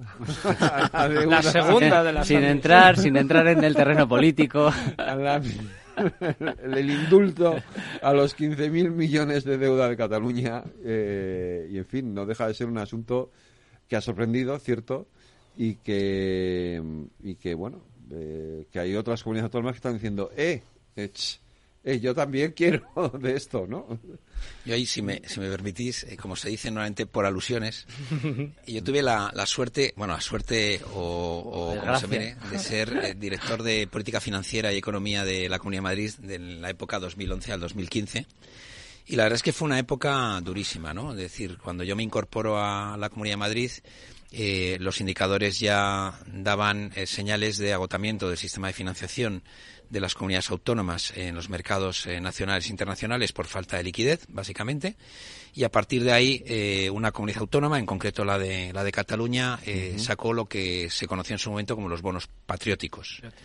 Esa salida de los bonos patrióticos catalanes eh, tuvo un, un efecto eh, bastante negativo sobre la financiación de las comunidades autónomas en el exterior. De hecho, en su momento nosotros explicamos desde la Comunidad de Madrid que cuando tú sacas ese tipo de bonos, los famosos bonos patrióticos, que eran a tipos de interés muy elevado por encima de, mercado, es como cuando uno va de pesca en un lago y tira dinamita. Es decir, que en ese momento pues recoge unos cuantos peces, pero ya no hay más peces. Es decir, entonces eh, lo que hizo fue secar para la mayoría de las comunidades autónomas los mercados internacionales. A partir de ahí hubo otra comunidad autónoma que fue Valencia que alertó de la dificultad para pagar las nóminas. Esa dificultad, es verdad, la teníamos todos, pero quizás eh, Valencia eh, lo hizo de una forma más, más clara y a partir de ahí el, Ministerio de Economía y Hacienda, en este caso de Hacienda eh, y Administraciones Públicas, puso en marcha el Fondo de Liquidez Autonómico, el famoso FLA, que eh, básicamente uno de los condicionantes que tenía en una de sus fases era que si tú accedías al FLA ya no tenías eh, capacidad de financiarte en el exterior. Nosotros, eh, y yo hablo cuando yo estaba en la Comunidad de Madrid como director de política financiera o, director financiero, pues básicamente renunciamos a participar de ese FLA porque pensábamos que teníamos esa capacidad de financiarnos en el exterior, que así fue, y durante esos cuatro años, del 11 al 15, pues eh, colocamos en los mercados nacionales e internacionales en torno a 28.000 millones de, euros, eh, hablando con más de 250 fondos, haciendo shows, fue un trabajo muy duro. Entonces, mientras digamos que Cataluña estaba recibiendo eh, ese, ese dinero del FLA con poquito esfuerzo y, sin tener que explicar a los inversores internacionales qué se iba a hacer con ese dinero. ¿no? Diez años después nos encontramos que para, para cerrar un acuerdo político con el Partido Socialista, eh, se firma con Esquerra Republicana de Cataluña esa condonación de 15.000 eh, millones de, del FLA. 15.000 millones eh, hay que pensar que es la cantidad, un poquito más de la cantidad que pagan impuestos Repsol en, en España, ¿no? que es la empresa que más impuestos paga, que está en torno a los 10.000, 11.000 millones. ¿no? Y 15.000 millones, para que todo el mundo lo sepa, es más o menos como la mitad del presupuesto anual de una comunidad autónoma como la Comunidad de Madrid. Esa cantidad, con esa cantidad se financia la actividad de los 38 hospitales que tiene la Comunidad de Madrid. Con lo cual, eh, estamos hablando de 15.000 millones, eh, para que lo sepan los oyentes, es muchísimo dinero. Una condonación de deuda unilateral a una comunidad autónoma de 15.000 millones eh, es absolutamente digamos, desequilibra eh, la relación entre eh, las comunidades autónomas, todas las comunidades autónomas y el gobierno de, de España. 14.622 millones de euros es el presupuesto de salud de la Junta de Andalucía. Bueno, eso es. Sí, sí. sí, sí, eso más o menos. Y parecido a la, Comunidad de Madrid, porque la mitad más o menos del presupuesto de la Comunidad de Madrid va, va a esas materias. Tienes que actualizar tus datos de la Comunidad de Madrid, José Luis. ¿Cuánto tenemos ahora de...? 8.000 millones de euros en sanidad. En sanidad, 8.000. Bueno. Eh, y la Comunidad de Madrid te recuerdo que todos los años se perdona determinados patrimonios en torno a, según los últimos datos ofrecidos por el director general de, tributos de la Comunidad de Madrid en torno a 7.000 millones de euros. No, perdona, lo que hace es no quitar de sus bolsillos ese dinero. Porque al final, circulación. Sí, porque, porque al final ese, ese es un debate, ¿no? decir, lo que, una, comunidad, una, comunidad autónoma que, que, claro, como no agota eh, la posibilidad de exprimir al máximo los limones que son los contribuyentes, no tiene derecho a hablar de financiación injusta. No. Es decir, aquí hay políticas. Tú, tú, tienes, eh, tú tienes una opción, ya que has, has abierto el debate, de tener embajadas eh, distribuidas por todos los países de Europa.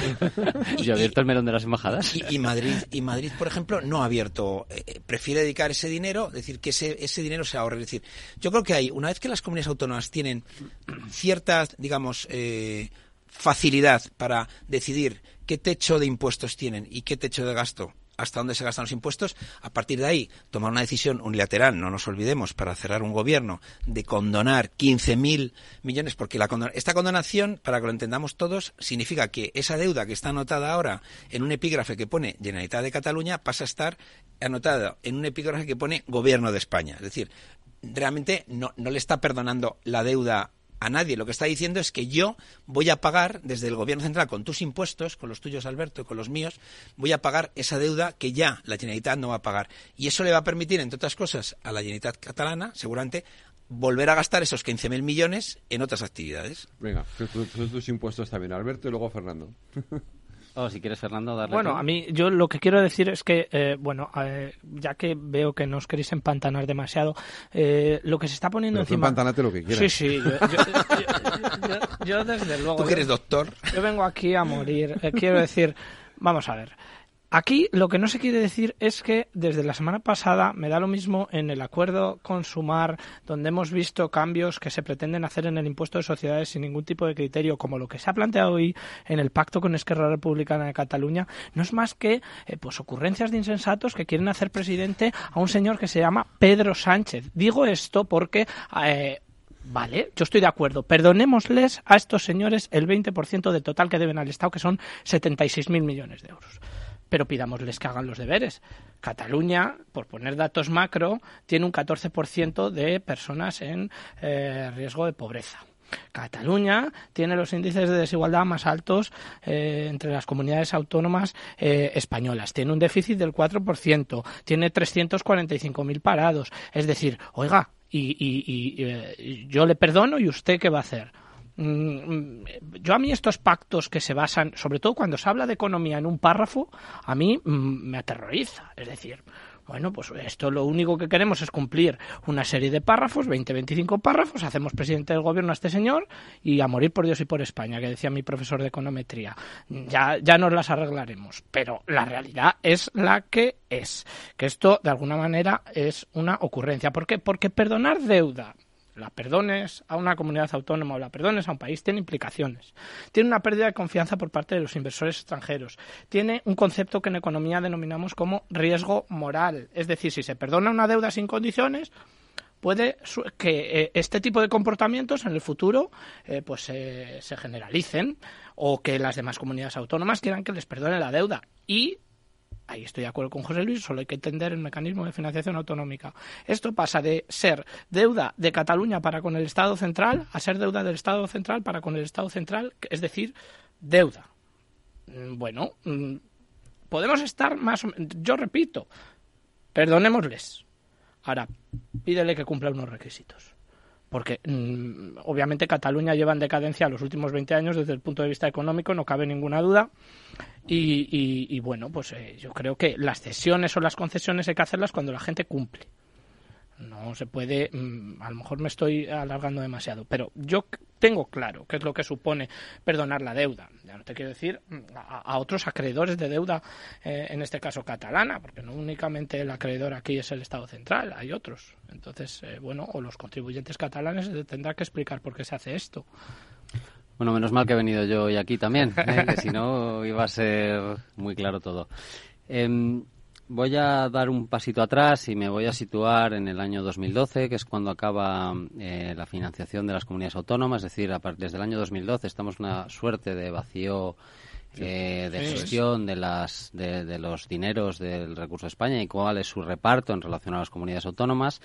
Y, el FLA eh, surge como un mecanismo de eh, financiación que en realidad tendría que ser un mecanismo puntual para, em, para favorecer la liquidez. En un momento, recordemos, el año 2012, José Luis, tú te acordarás, donde la restricción de capital era importantísima y las comunidades autónomas no tenían acceso a liquidez para financiar sus políticas públicas.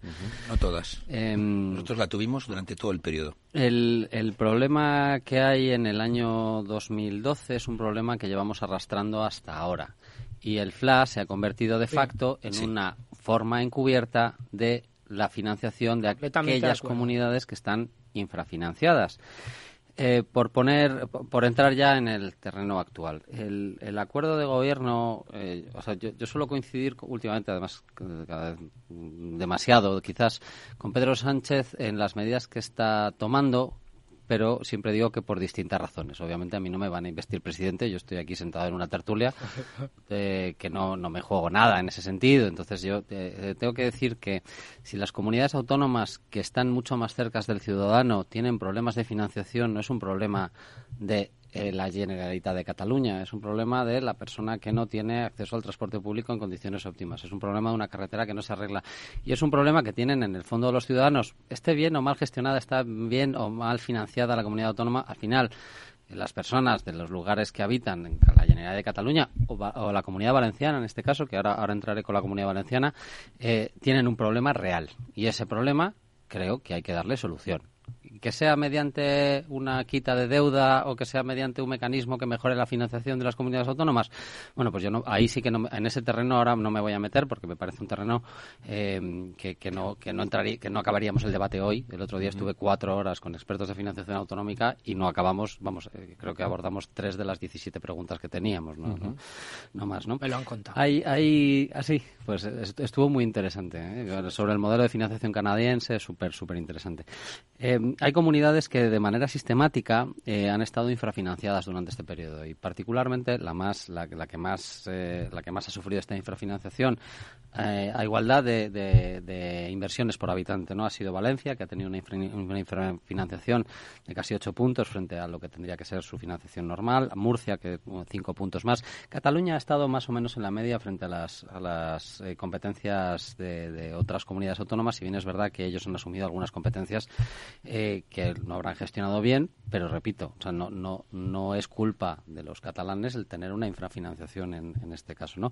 Y hay comunidades que han estado extraordinariamente bien financiadas, como por ejemplo Castilla y León, ocho puntos por encima, es decir, todo lo que Valencia recibe de menos, Castilla y León, por ejemplo, por habitante, lo ha recibido de más.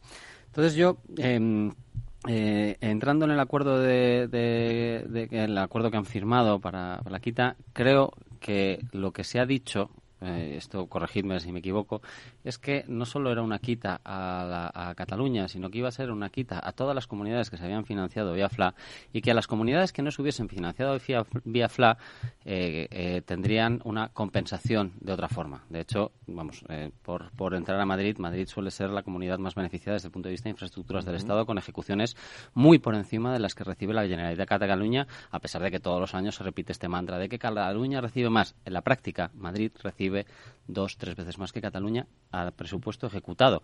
Pero bueno, o sea, que, tampoco... No, esas cuentas que, tú tienes... Eso si quieres un día lo traemos a debate y lo vemos aquí. perdona, yo siempre ponía el ejemplo en nuestra época y es que, claro, todo el gasto de defensa del Ministerio de Marina, como la sede marina estaba en Madrid, se imputaba a Madrid. Pero todos los funcionarios, el, el, 85% de los funcionarios de este país, de, de, España, que, están en los ministerios, viven en Madrid. Y, esas, estas personas tienen salarios medios que rondan los 50.000 euros. Todos ellos en A, es decir, te evitan economía sumergida, consumen en Madrid, hacen gasto en Madrid y viven en Madrid. Entonces, que Madrid tiene una situación particular que la hace muy atractiva para muchas otras cosas, yo creo que no lo ponemos nadie en duda. Y a mí me gusta que sea así. Vivo en Madrid y estoy feliz de vivir en Madrid. Lo que pasa es que, y perdona que te diga, Madrid siempre, o sea, Madrid lleva siendo capital de España un montón de años. Y ese sorpaso, ese traspaso que se ha hecho de Madrid, la economía madrileña a Cataluña, es, es más reciente. Es decir, si no estoy poniendo en duda el dinamismo de la economía madrileña frente a, creo que lo ha sido Fernando, ¿no? Una cierta decadencia de, de Cataluña y de su entorno, que yo creo que en este caso viene muy determinada por los eventos que han ocurrido en los últimos años del independentismo. Pero yo creo que esto no, esto no se me escapa a mí, creo que no se le escapa a nadie. Entonces, todas estas cuestiones pues han influido en, en, la, calidad del entorno económico de Cataluña en general, por supuesto, lo cual no quita que, que la persona que viva en Cataluña creo que el Estado tiene que velar porque tenga los mismos derechos que, alguien que tenga eso, en Madrid. Eso, no lo duda nadie. Pero, para eso existe el Fondo de Compensación Interterritorial y el principio de solidaridad. Sí, pero es que a mí hay una cosa que, que, me llama la atención. Cuando hablamos de que, por ejemplo, ¿no? que es una cosa que se dice mucho, que seguro que habéis oído, ¿no? Madrid es la comunidad más solidaria de todas las comunidades autónomas. Claro, Madrid aporta más al, al, fondo de al fondo de solidaridad, al fondo de compensación interterritorial, pero los impuestos no los pagan las comunidades, los pagan las personas entonces, eh, que Madrid, porque las fronteras geográficas de Madrid están en un terreno determinado donde hay una cierta actividad económica y hay una serie de salarios que, tributan a la hacienda a la hacienda de España sea la que más aporte, no significa que Madrid sea la que más aporte, sino que la gente que vive dentro del territorio de Madrid es la que más aporta a la caja de solidaridad. ¿Pero por qué? Porque el murciano tiene que tener los mismos derechos que alguien que vive en Aravaca, me invento el sitio, ni más ni menos, los mismos, y creo que el mecanismo, el mecanismo de redistribución de los impuestos por parte del Estado, lo dice nuestra, nuestra Constitución, es progresivo.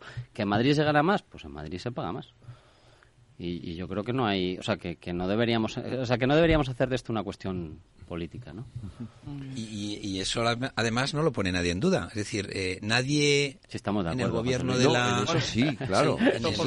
nadie en el gobierno de la Comunidad de Madrid, yo le he escuchado eh, que diga que, que, desde Madrid no se va a contribuir más porque primero, eh, como tú ya has comentado, hay salarios más altos y por eso en un sistema como el actual, el que, el que más tiene, más paga.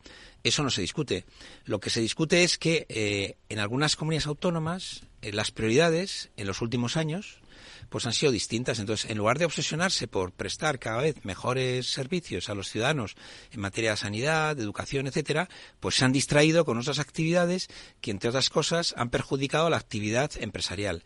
Que haya miles de empresas que se hayan mudado de, de Cataluña a Valencia, Zaragoza, Madrid, Andalucía, la explicación que tiene es que al final eh, el, el, capital y las empresas necesitan un marco jurídico estable, previsible y amigable que no se produce en una comunidad autónoma. Entonces, lo que no como Cataluña. Lo que no tiene sentido es que, como dice una cosa, lo que tú no estás gestionando eh, con tu capacidad de gestión, lo consigas luego en un pacto, porque claro, fíjate, si, si ahora mismo, si, si yendo un poco la misma, porque al final la economía catalana y la madrileña tienen casi un 20%, representan un 20% cada una de ellas de la, de la riqueza de, de nuestro país, 18 o 20%.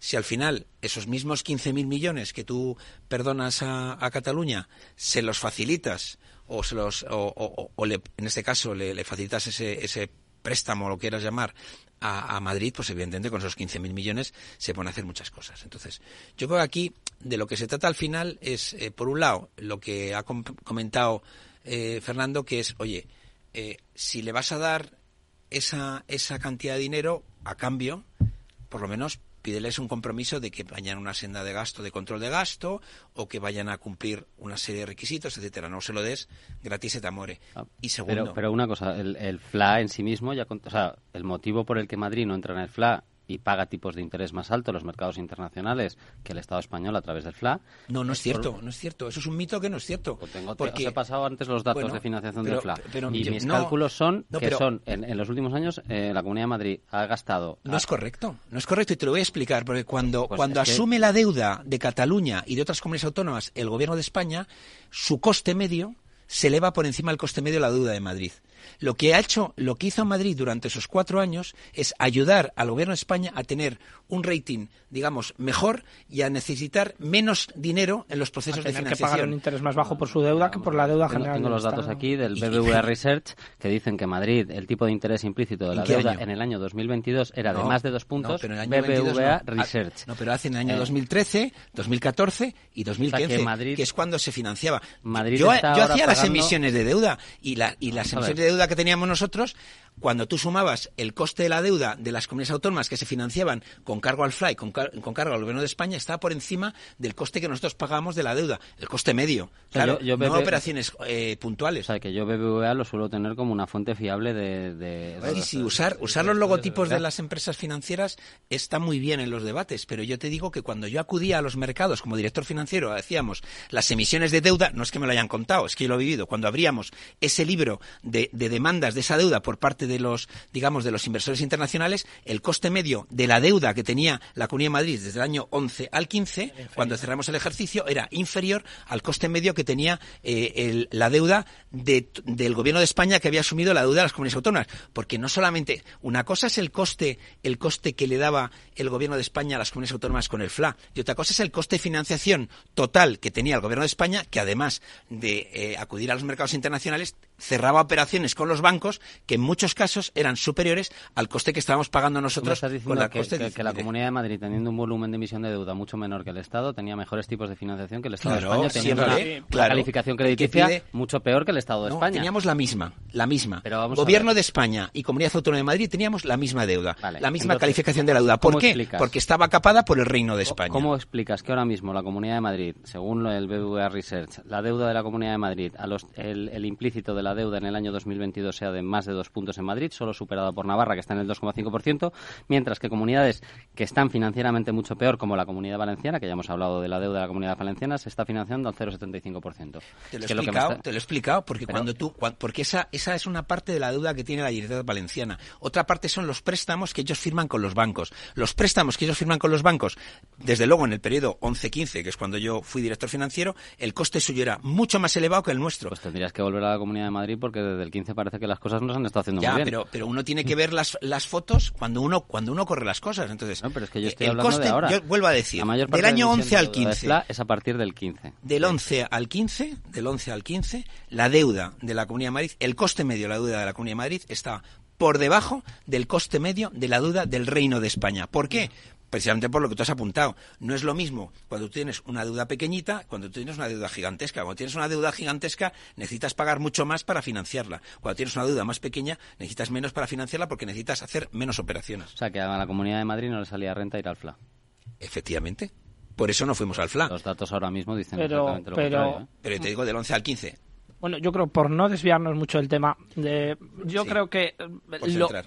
Lo- No, no, pero es el... Vale, céntralo. no sé si estoy haciendo el Céntralo, papel de no, Federico. No, no, no, no, pero céntralo, por no céntralo. desviarnos mucho del tema, si todos estamos de acuerdo con que el 20% del porcentaje de la deuda que deben al Estado las comunidades autónomas se condone de forma igual para todas, exijamos unos mínimos eh, criterios de crecimiento, de, estimaciones o previsiones de inversión eh, extranjera e interna en la misma comunidad autónoma, eh, establezcamos unos criterios sensatos de generación de empleo. Es que en teoría el FLA ya tenía. Ya bueno, tenía, pero en, teoría, pero en la práctica, cuando nos fijamos, ya te digo yo lo que pero es. Pero a lo mejor entonces, que, a lo mejor lo que habría que abrir es otro debate, que no sé si nos da tiempo, pero, pero que ya, obviamente no nos da tiempo, pero que el, el otro debate es, oiga, sentémonos en una mesa y, resolvamos el problema de la financiación autonómica.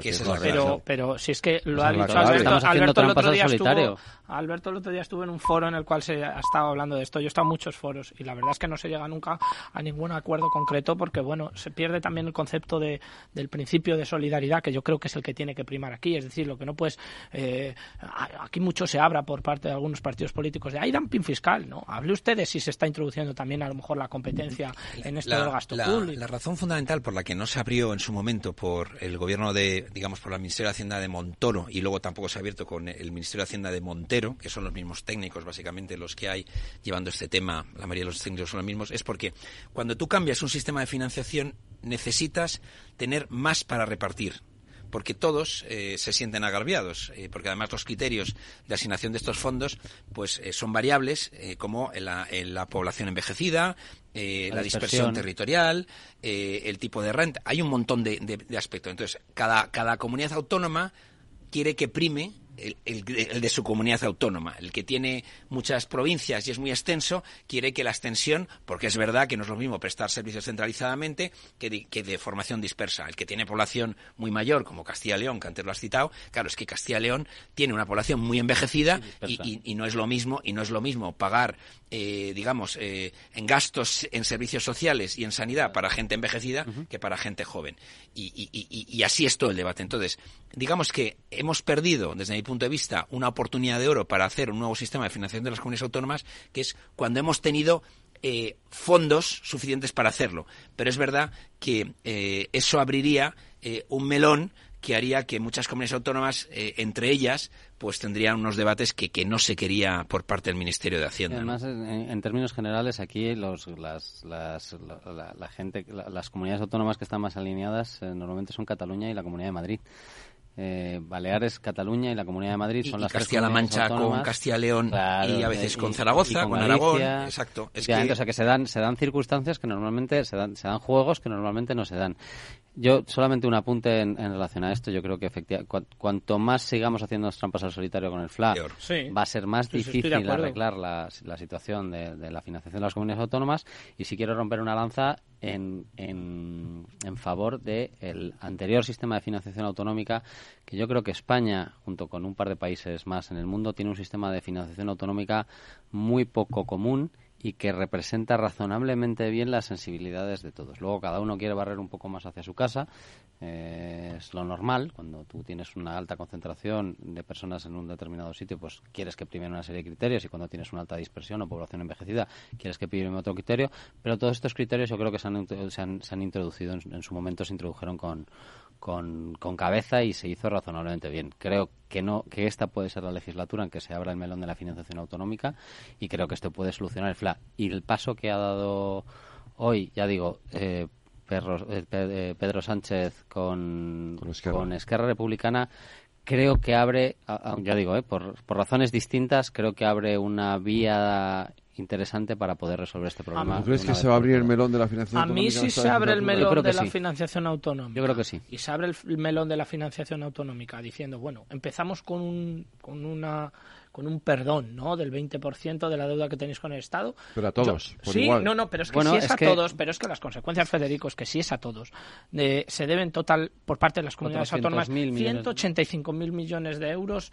eh, yo creo que está en torno a 185 el total de las comunidades autónomas. Pero bueno. Solo Cataluña eran 80.000 casi. 70.000. Eran 76.000, ¿no? 185.000. Vamos, tengo por aquí algunos datos, 70.000, 71.000 Cataluña, 45.000 la Comunidad Valenciana, 26.000 Andalucía. En total suman unos 185.000, pero lo que quiero decir es que el 20% estamos hablando de 37.000 eh, euros. 37.000 millones de euros. 37.000 millones de euros eh, son un incremento de deuda, en el caso de España, bastante importante. En un momento en el que la Unión Europea nos está diciendo, oiga, por ser, por, por dar un poco de luz también a los oyentes, que sepan los oyentes que, que la, aunque tú anotes esa deuda como deuda autonómica de cara al cómputo global frente a la Unión Europea, esa deuda está en el Reino de España. Porque, digamos, eh, la regulación española lo que dice es que no explícitamente, pero implícitamente, el pagador de la deuda de las comunidades autónomas es el gobierno de España, con lo cual realmente lo está moviendo de un sitio a otro y, yo creo que de cara a los inversores internacionales esto no tendría por qué eh, tener un problema. Yo el problema lo veo si hay una discriminación entre una comunidad autónoma y el resto de comunidades autónomas. Pero si, si al final este mismo mm, anote en cuenta del Reino de España se produce en todas las comunidades autónomas con cierta proporcionalidad eh, que sea razonable, eso no afectaría a la necesidad de financiación a los mercados internacionales. Confiemos en, hacer de la necesidad virtud eh, y, que, y que este punto sirva también pues para, para pensar que tenemos que darle una, una solución al tema de la financiación autonómica. Sin duda. Yo es que tengo mis dudas, ¿eh? de que tengo mis dudas de que se arreglen esta... Fíjate, en el preámbulo de la ley de amnistía, no lo habéis leído, ¿no? No. No, sabía que había salido. Yo lo tengo, el preámbulo. Ah, pero eso, eso, eso, es porque eres un enchufado. yo lo tengo. En el preámbulo de la ley de amnistía. Estás dando una primicia. Que yo lo tengo. Eh, dice, recuerda que en el año. En el año 2012 el presidente de la Generalitat trasladó al presidente del gobierno español una propuesta de pacto fiscal que no fue considerada. Recuerda el caso de, después de, de Artur Mas cuando fue a ver a Mariano Rajoy y se trataba de una iniciativa aprobada por el Parlamento de Cataluña en octubre de 2011 mediante el informe final de una comisión de estudio que, en síntesis, propugnaba un nuevo sistema de financiación inspirado en el sistema de concierto económico, pero dotado de mecanismos que habían de permitir la contribución catalana a la solidaridad interterritorial. Vamos, el sistema de cupos. El vasco. Eso es. Eso es. A ver, si vamos todos al sistema de cupos, pues vamos todos al sistema de cupos. Igual era una solución para el sistema de financiación autonómica. Pues yo no. Yo, pues yo, no. como se nota que no es un ciudadano castellano-leones. Pues yo, a ver, eh, los motivos por los que tenemos el concierto vasco y el concierto navarro, pues son los que son, pero a mí me gustaría que, que la hacienda fuese una hacienda común para todos los españoles. Esa, esa, o sea, que, que eso puede ser una solución. a un sistema federal, o confederal, eso es una solución. Pero estamos muy cerca, o sea, de hecho, si entramos en un, si estamos en, si entramos en el debate sobre si España es un estado federal o no, ah. eh, es que España pasa por la derecha y por la izquierda a varios sistemas federales. el sistema el sistema de cupos tiene, digamos, hay una pequeña trampa que es quién, quién, recauda. debate, ¿eh?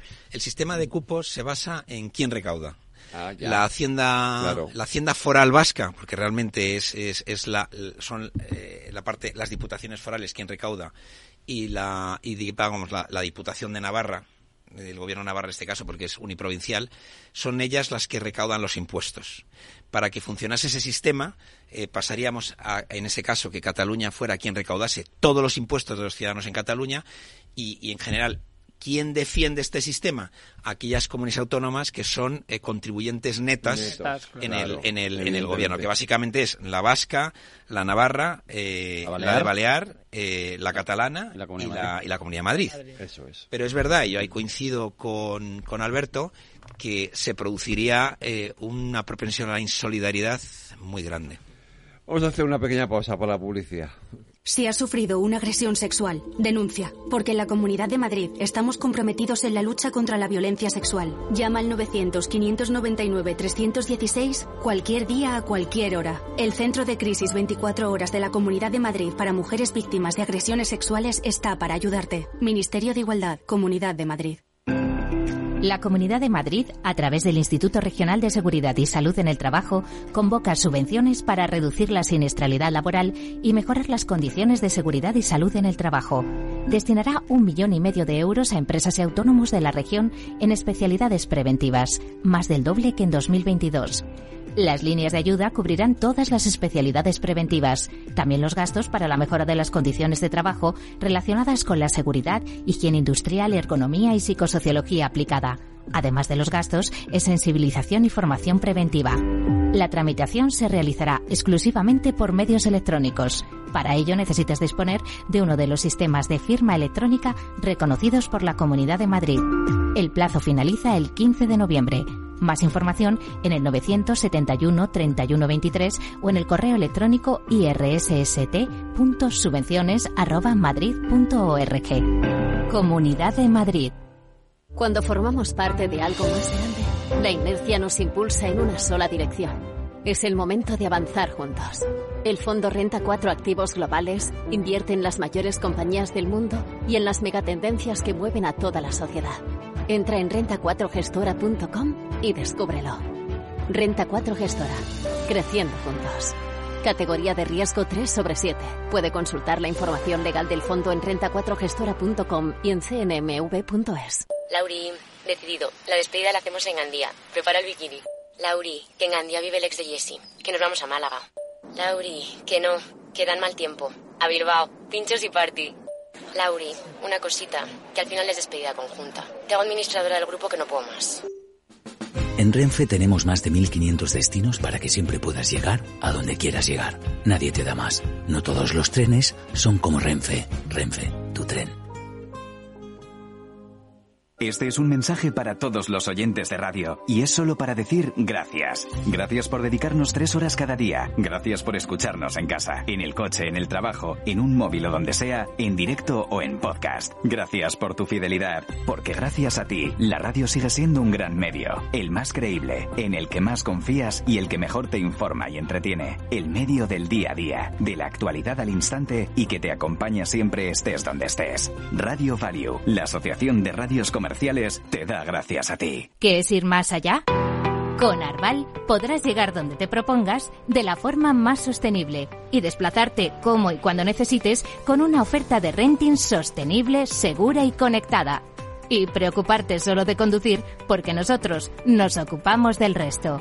Arval, la transición energética arranca aquí. Más información en arval.es.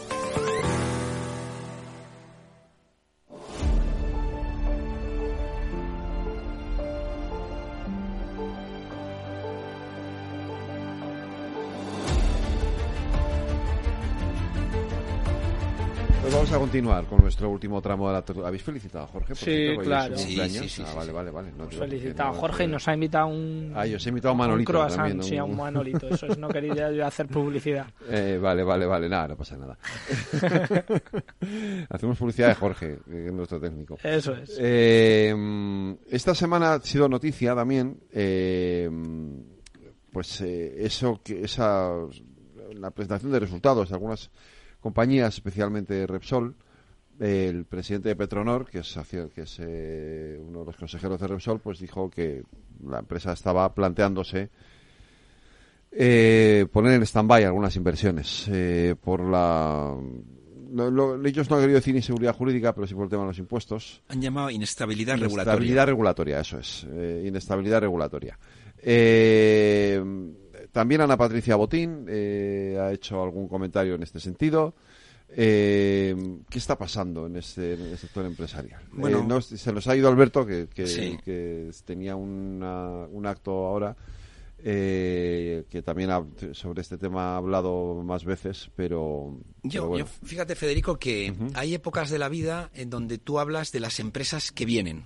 Sí. Y las empresas nuevas que, que, entran en tu comunidad autónoma, en tu país, invierten con proyectos nuevos. Y hay otras épocas, y parece que en esa época estamos, donde de lo que hablamos es de las empresas que dejan de invertir o que se van. Y yo en este, en este relato, pues además de las empresas que tú has citado, hablaría de Endesa, también Endesa ha hablado de ese tema, o incluso la operación corporativa que ha tenido Vodafone, eh, que básicamente lo que ha hecho Vodafone es venderle a un fondo, fondo inglés, le ha vendido su actividad en España, pues me parece que es por, por 5.000 millones de euros.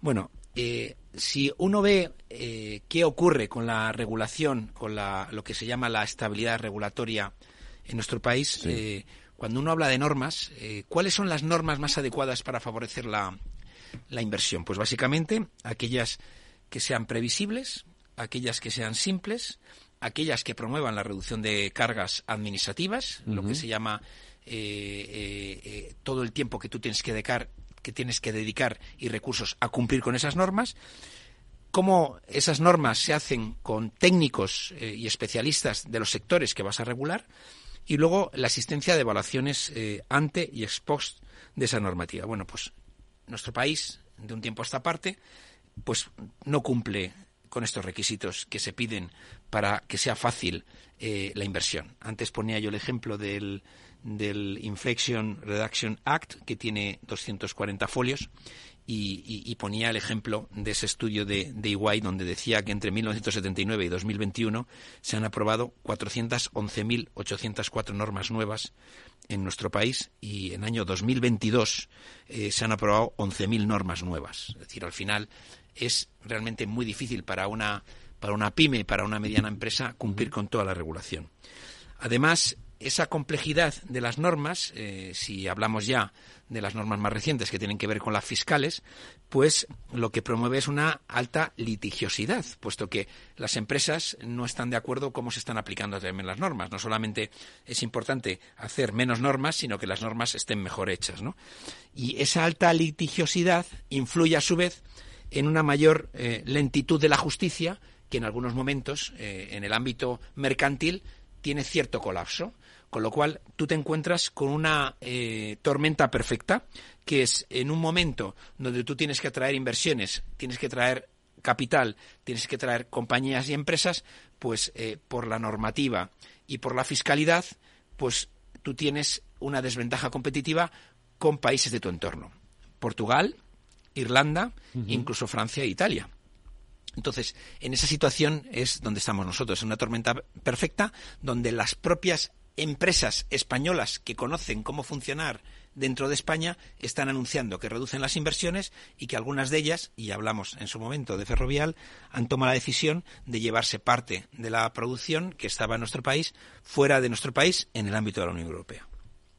Fernando. Mm, bueno, sí, yo por centrar, centrarme un poco más en lo que yo creo que también ha desatado de alguna manera la alarma en estas empresas, que ha sido, como bien ha apuntado José Luis, la parte fiscal. La fiscalidad. ¿no? Es que, eh, bueno, a mí me parece eh, que en el momento que estamos eh, repito, lo he dicho antes, yo creo que esto se está jugando a contratiempo por hacer presidente al presidente y esto mm, a veces eh, genera mm, deterioro en el funcionamiento de la economía y por tanto también incertidumbre para con las empresas. Tú no puedes decir el otro día, como has dicho, eh, que bueno, que ahora quieres grabar en un 15% el resultado contable eh, eh, en el impuesto de sociedades, porque nos entienda eh, la gente, porque no tiene por qué saberlo así. En la ley tributaria. Bueno, es inconstitucional del todo. Quiero decir, ya se está recurriendo por parte de los diferentes bufetes de abogados de, los, de las empresas, de las principales empresas, entre ellas Repsol. ¿Qué ocurre? Que desde que tú obtienes el resultado contable eh, hasta que llegas a la base imponible, pues ahí hay una serie de deducciones, una serie de reducciones, mejor dicho, una serie de ajustes y una serie de bonificaciones que, es lo que te hace, eh, pues entre otras cosas, pues evitar la doble imposición, etcétera. Eh, lo que se está poniendo sobre la mesa es un incremento en el resultado contable, es decir, no sobre la base imponible de un 5%. Esto significa una recaudación de 10.000 millones de euros más. Y yo me pregunto, estamos batiendo récord de ingresos fiscales. El impuesto de sociedades está cayendo un 11% la recaudación. el único impuesto que no recauda. Eso es. Oiga, si encima usted lo que quiere es ya no, eh, eh, ya no subir el tipo, de gravamen que se va a aplicar sobre la base imponible, sino que lo que quieres es grabar el resultado contable, que es el resultado inicial, pues oiga, pues eh, esto, esto se va a convertir en que, eh, pues que la decisión entre, en estos casos de Repsol, el presidente Petronor, el otro día dijese que se marcha, o que Ana Patricia Botín tenga que explicar algo tan elemental como que si no hay empresas, no hay empleo, si no hay empleo, no hay impuestos, si no hay impuestos, no hay eh, servicios públicos de calidad. y ese es, ese es, el orden. Entonces, eh, bueno, pues esto yo creo que está llevando a un malestar, eh, en este caso yo creo que justificado, y esto está poniendo a trabajar a, todos los gabinetes jurídicos de las empresas y esto va a traer cola mm, desde el punto de vista mercantil. Ya tienen suficiente atasco los, los juzgados como para que metamos este tipo ahora de... y, y todo eh, en, un, en una sin razón, decía antes, es que esto está escrito en un párrafo del pacto que tiene. Sumar con el Partido Socialista, Entonces, eh, bueno, yo creo que ya bastante mm, padecemos, desde mi punto de vista, probablemente hay gente que considera que la regulación en España no, no, no es excesiva, pero yo creo que padecemos de, hiperregula, eh, de hiperregulación. Además, padecemos eh, inseguridad jurídica porque los políticos, como vemos, sacan titulares que luego no nos llevan a nada, que hace que las empresas se planteen marcharse a otros países. Y, y bueno, yo creo que en este momento, este tipo de este tipo de, iba a decir soflamas porque no tiene ningún tipo de argumento no eh, por parte de, los diferentes grupos políticos eh, no deben hacerse no deben hacerse y menos cuando repito si eh, esto lo que se pretende es recaudar 10.000 millones de euros más y precisamente sociedades es el único impuesto en el cual eh, cae la recaudación en el mes de octubre un 11%, algo eh, nos tenemos que plantear. Em, Alberto no está, pero él eh, decía el otro día que en algunas reuniones que ha tenido como diputado de la Asamblea con, con CEPSA, con Repsol, no le reconocen que, que, ellos las inversiones las hacen en función del cash y de la rentabilidad y no en función de y no en función de los impuestos. yo yo ahí, o sea, a veces esto me, recuerda cuando la, ministra de Economía decía que, en su supermercado los precios no, subían, ¿no? Que en su supermercado los, los precios bajaban. Yo solo sé que el presidente Repsol, que es una persona que ha ocupado puestos importantes en el gobierno vasco, eh, básicamente eh, lo que ha dicho es que si sigue el impuesto temporal a las industrias energéticas, eh, recordemos que Repsol es una yo creo que es la empresa que más impuestos paga en España, por encima de los 10.000 millones de euros. Dice que si al final eh, ese, ese extra, de esos miles de millones extra que, le están pidiendo, bueno, si no tiene esa disponibilidad, pues algunas inversiones eh, ligadas al hidrógeno verde, pues las van a tener que posponer. Yo mm. creo que es una reflexión desde el punto de vista empresarial entendible. Es decir, tú dedicas eh, a la inversión aquella, aquel dinero disponible que tú tienes. Entonces, si tienes si pagas impuestos en exceso no tienes dinero disponible. Pero eh, yo en una reunión que tenía eh, también con, expertos fiscalistas me decían mira si tú tienes un objetivo de recaudación lo que tienes que hacer es ver en qué lugar eh, puedes digamos recaudar más sin afectar la actividad económica pero la impresión que da ahora, y eso me decían, es que ahora mismo se está regulando esa fiscalidad, se está haciendo contra eh, aquellos que al gobierno les caen mal. Es decir, eh, que estamos hablando de los bancos, de las industrias energéticas, etcétera. Entonces, eh, esto es a veces negativo, puesto que, como ya se demostró en su momento, subir los impuestos siempre no implica recaudar más siempre, puesto que, como hemos dicho, si una empresa en un momento dado empieza a echar números y ve que eh, esa, esa recaudación que se está, ese pago de impuestos que se está haciendo en España es muy, muy elevado, pues toma la decisión de salir. Y desde luego esta semana hemos tenido eh, la decisión de Vodafone. Eh, Vodafone ha tomado la decisión, que es una empresa británica, en salir del mercado español después de muchos años donde te reconoce públicamente que ha perdido mucho dinero y ha sido comprada por Cegona. Bueno, lamentablemente creo que no va a ser ni la primera ni la última decisión que vamos a ver en los próximos meses, porque yo ya he estado en algunos entornos y foros donde, donde se empieza a hablar de que, bueno, las empresas, pues es que el problema es de primero de economía. Citaba José Luis, cuando subes los impuestos puede que recaudes más y puede que recaudes menos. Es decir, esto es la FER. No es automático. Eh, que yo sé que se le tiene muchas manías en las facultades españolas, pero que yo defenderé hasta la muerte. Es decir, si tú ejerces una presión fiscal lo suficientemente alta sobre el contribuyente, en este caso sobre las empresas, empresas va a llegar un momento que la empresa eh, se marche y entonces dejes de recaudar lo que tú creías que ibas a recaudar. Es más, primero ten en cuenta qué quieres hacer con lo que vas a recaudar. Si es que no sabes lo que quieres hacer. Lo primero es diseña la política pública, cuantifícala y una vez que la, tengas cuantificada y sepas lo que te va a costar, haces el diseño fiscal de la política fiscal, que puede ser una subida, que puede ser una bajada o que puede ser el establecimiento de un nuevo impuesto para financiar esa política. Pero lo que no puede ser es yo es que voy a, voy, voy, voy a incrementar eh, la recaudación para luego inventarme una política. Aquí se hace al revés. Primero vamos a ver cuánto recaudamos y luego ya decimos si lo no tiene ningún sentido. Y luego perdemos de vista que los principales ingresos de la agencia tributaria son los de la renta de las personas físicas. Mm. Y para que tú puedas eh, pagar un impuesto de la renta a personas físicas tienes que tener trabajo. Sí. Porque si en lugar de tener trabajo estás desempleado, no solamente no contribuyes, sino que además lo que haces es recibir un subsidio por parte del presupuesto público, con lo cual conviertes a un contribuyente neto en un recibidor de dinero público neto. Y ese, ese intercambio, ese, esa, esa pequeña línea entre el contribuyente y el receptor depende de la capacidad que tengan las empresas de crear empleo y, y, generar actividad económica. Es que eso es un porcentaje. ¿Qué es lo que te está diciendo eh, Ana Patricia Botín? Eso es. Es un porcentaje, vamos a ver, un porcentaje, el porcentaje más importante del IRPF son rendimientos del trabajo en la mayoría de los casos. Esos rendimientos del trabajo vienen de un trabajador por cuenta ajena que tiene un empleo. Y se acabó. Y, y si, si tú el tejido eh, económico no tiene unas empresas que generen empleo, que sean sólidas y que además ese empleo, empleo, que es donde yo creo que tenemos todavía muchos deberes por hacer, sea de calidad, pues es imposible que tengas un estado de bienestar sólido o unos servicios públicos de calidad. Y esto, mm, o sea, este es el orden que a mí me enseñaron. Yo no sé si tuve buenos profesores en la universidad o solo me enteré de lo que me decían algunos. Pero eh, primero el individuo, luego la familia, después de la familia la empresa y lo último el sector público. Es decir, en ese orden. ¿Por qué? Pues porque van naciendo uno por uno. Una unión de individuos es una familia, una unión de familias es una empresa, una unión de empresas y familias eh, genera un, estado, Y ya está. Y eso es lo que a mí me enseñaron. Pues es tan sencillo como esto, pero, pero a mí yo lamento que por, por repito, un párrafo en un acuerdo tengamos que llegar a, estos niveles de, no seguridad o inseguridad eh, jurídica para las empresas en España.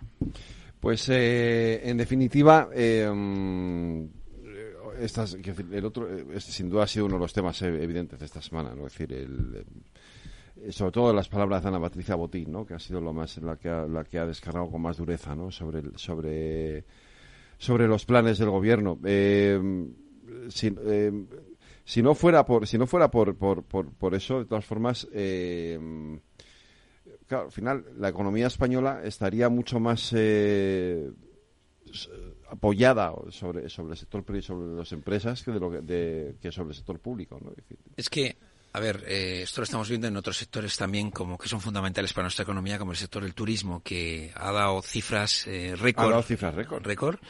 Eso es una actividad absolutamente privada prácticamente la mayoría de los ingresos que se reciben en España es actividad privada, además eh, muy permeable, eh, afecta a todas las comunidades autónomas, eh, rentas bajas. estamos hablando de, un sector que tiene más o menos el, el 12% de empleo y, más o menos el 13% del PIB, en el caso de turismo. Eso es fundamental. El resto de, actividad que tenemos, pues estamos hablando también pues de todo lo que es la parte industrial. Los datos de industria están siendo negativos. Eh, los datos, eh, eh, digamos que las previsiones que hay de crecimiento del sector industrial son negativas de decrecimiento, peor de lo que se tenía previsto. Y luego, aquí siempre vemos una cosa muy importante, es decir, el sector privado, la colaboración público-privada es fundamental para que una economía vaya para adelante y además es muy importante que la, la, relación que tenga el gobierno con las empresas sea una relación, digamos, de, de respeto.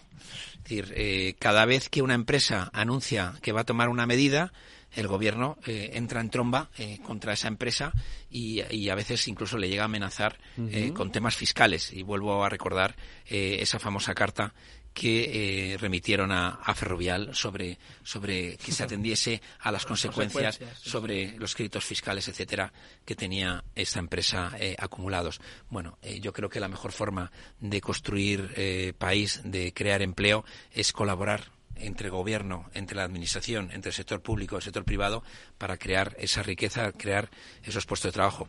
La, colaboración público-privada es fundamental en sanidad, en educación y en cualquier actividad eh, industrial, y lo estamos viendo ahora también con los PERTES, eh, que queramos hacer eh, de futuro.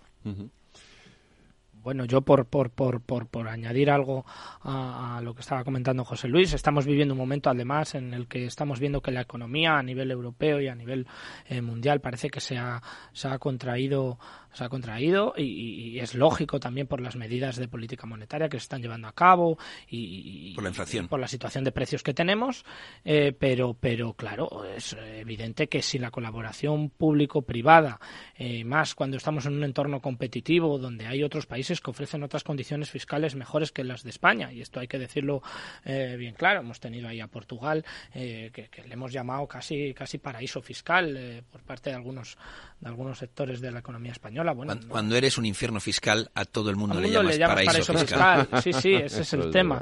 Entonces, bueno, yo creo que tenemos que aprender la lección, ayudar a nuestras empresas y ayudando a nuestras empresas desde el sector público, el sector público yo estoy convencido que se va a fortalecer. Oye, tenemos unos segundos para felicitar a Judith por esa incorporación al CEPS. Yo no sé lo que es. ¿Quiénes son estos del CEPS Think Tank? Es un think tank que hay en Bruselas con estudios muy, muy importantes.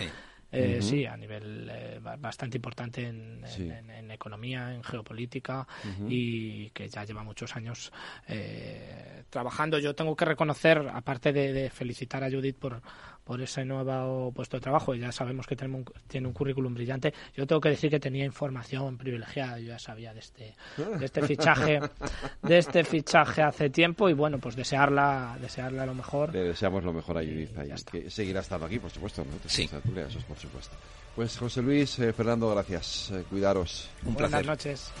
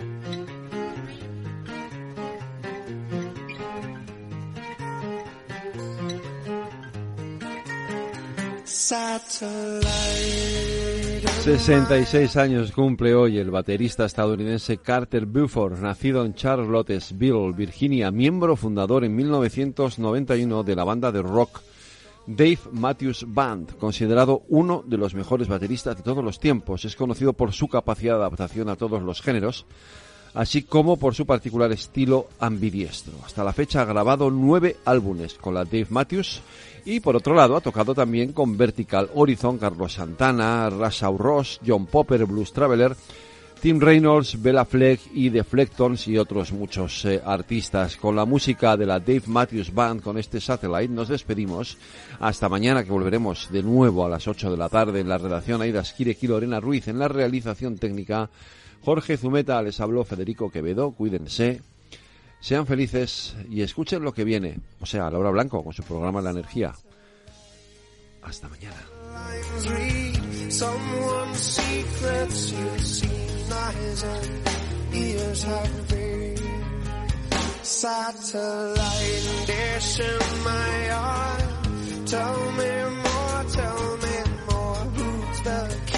yourself your satellite castle.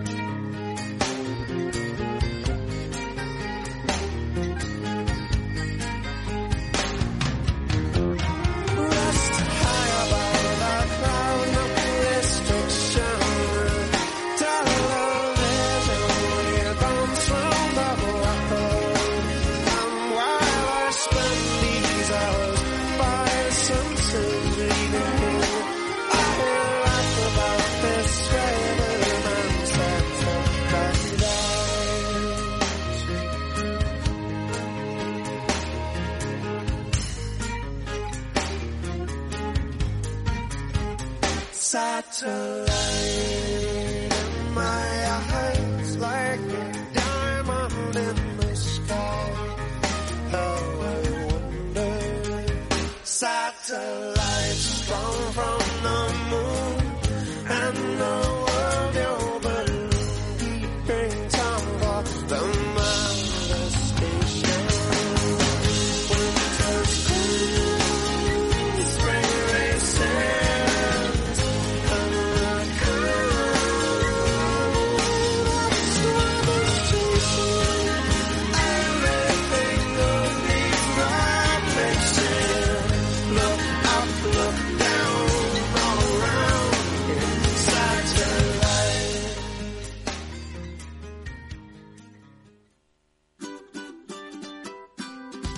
Mesa y Descanso es el programa donde Mar Romero te acerca cada fin de semana los mejores productos, te invita a disfrutar de los buenos vinos de cada denominación de origen y a conocer restaurantes y lugares de ocio con un encanto especial.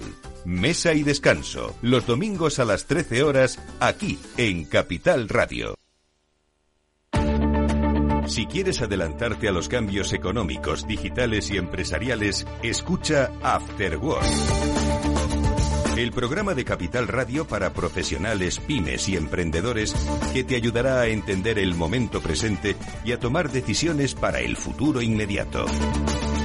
De lunes a jueves, de 7 a 8 de la tarde, con Eduardo Castillo.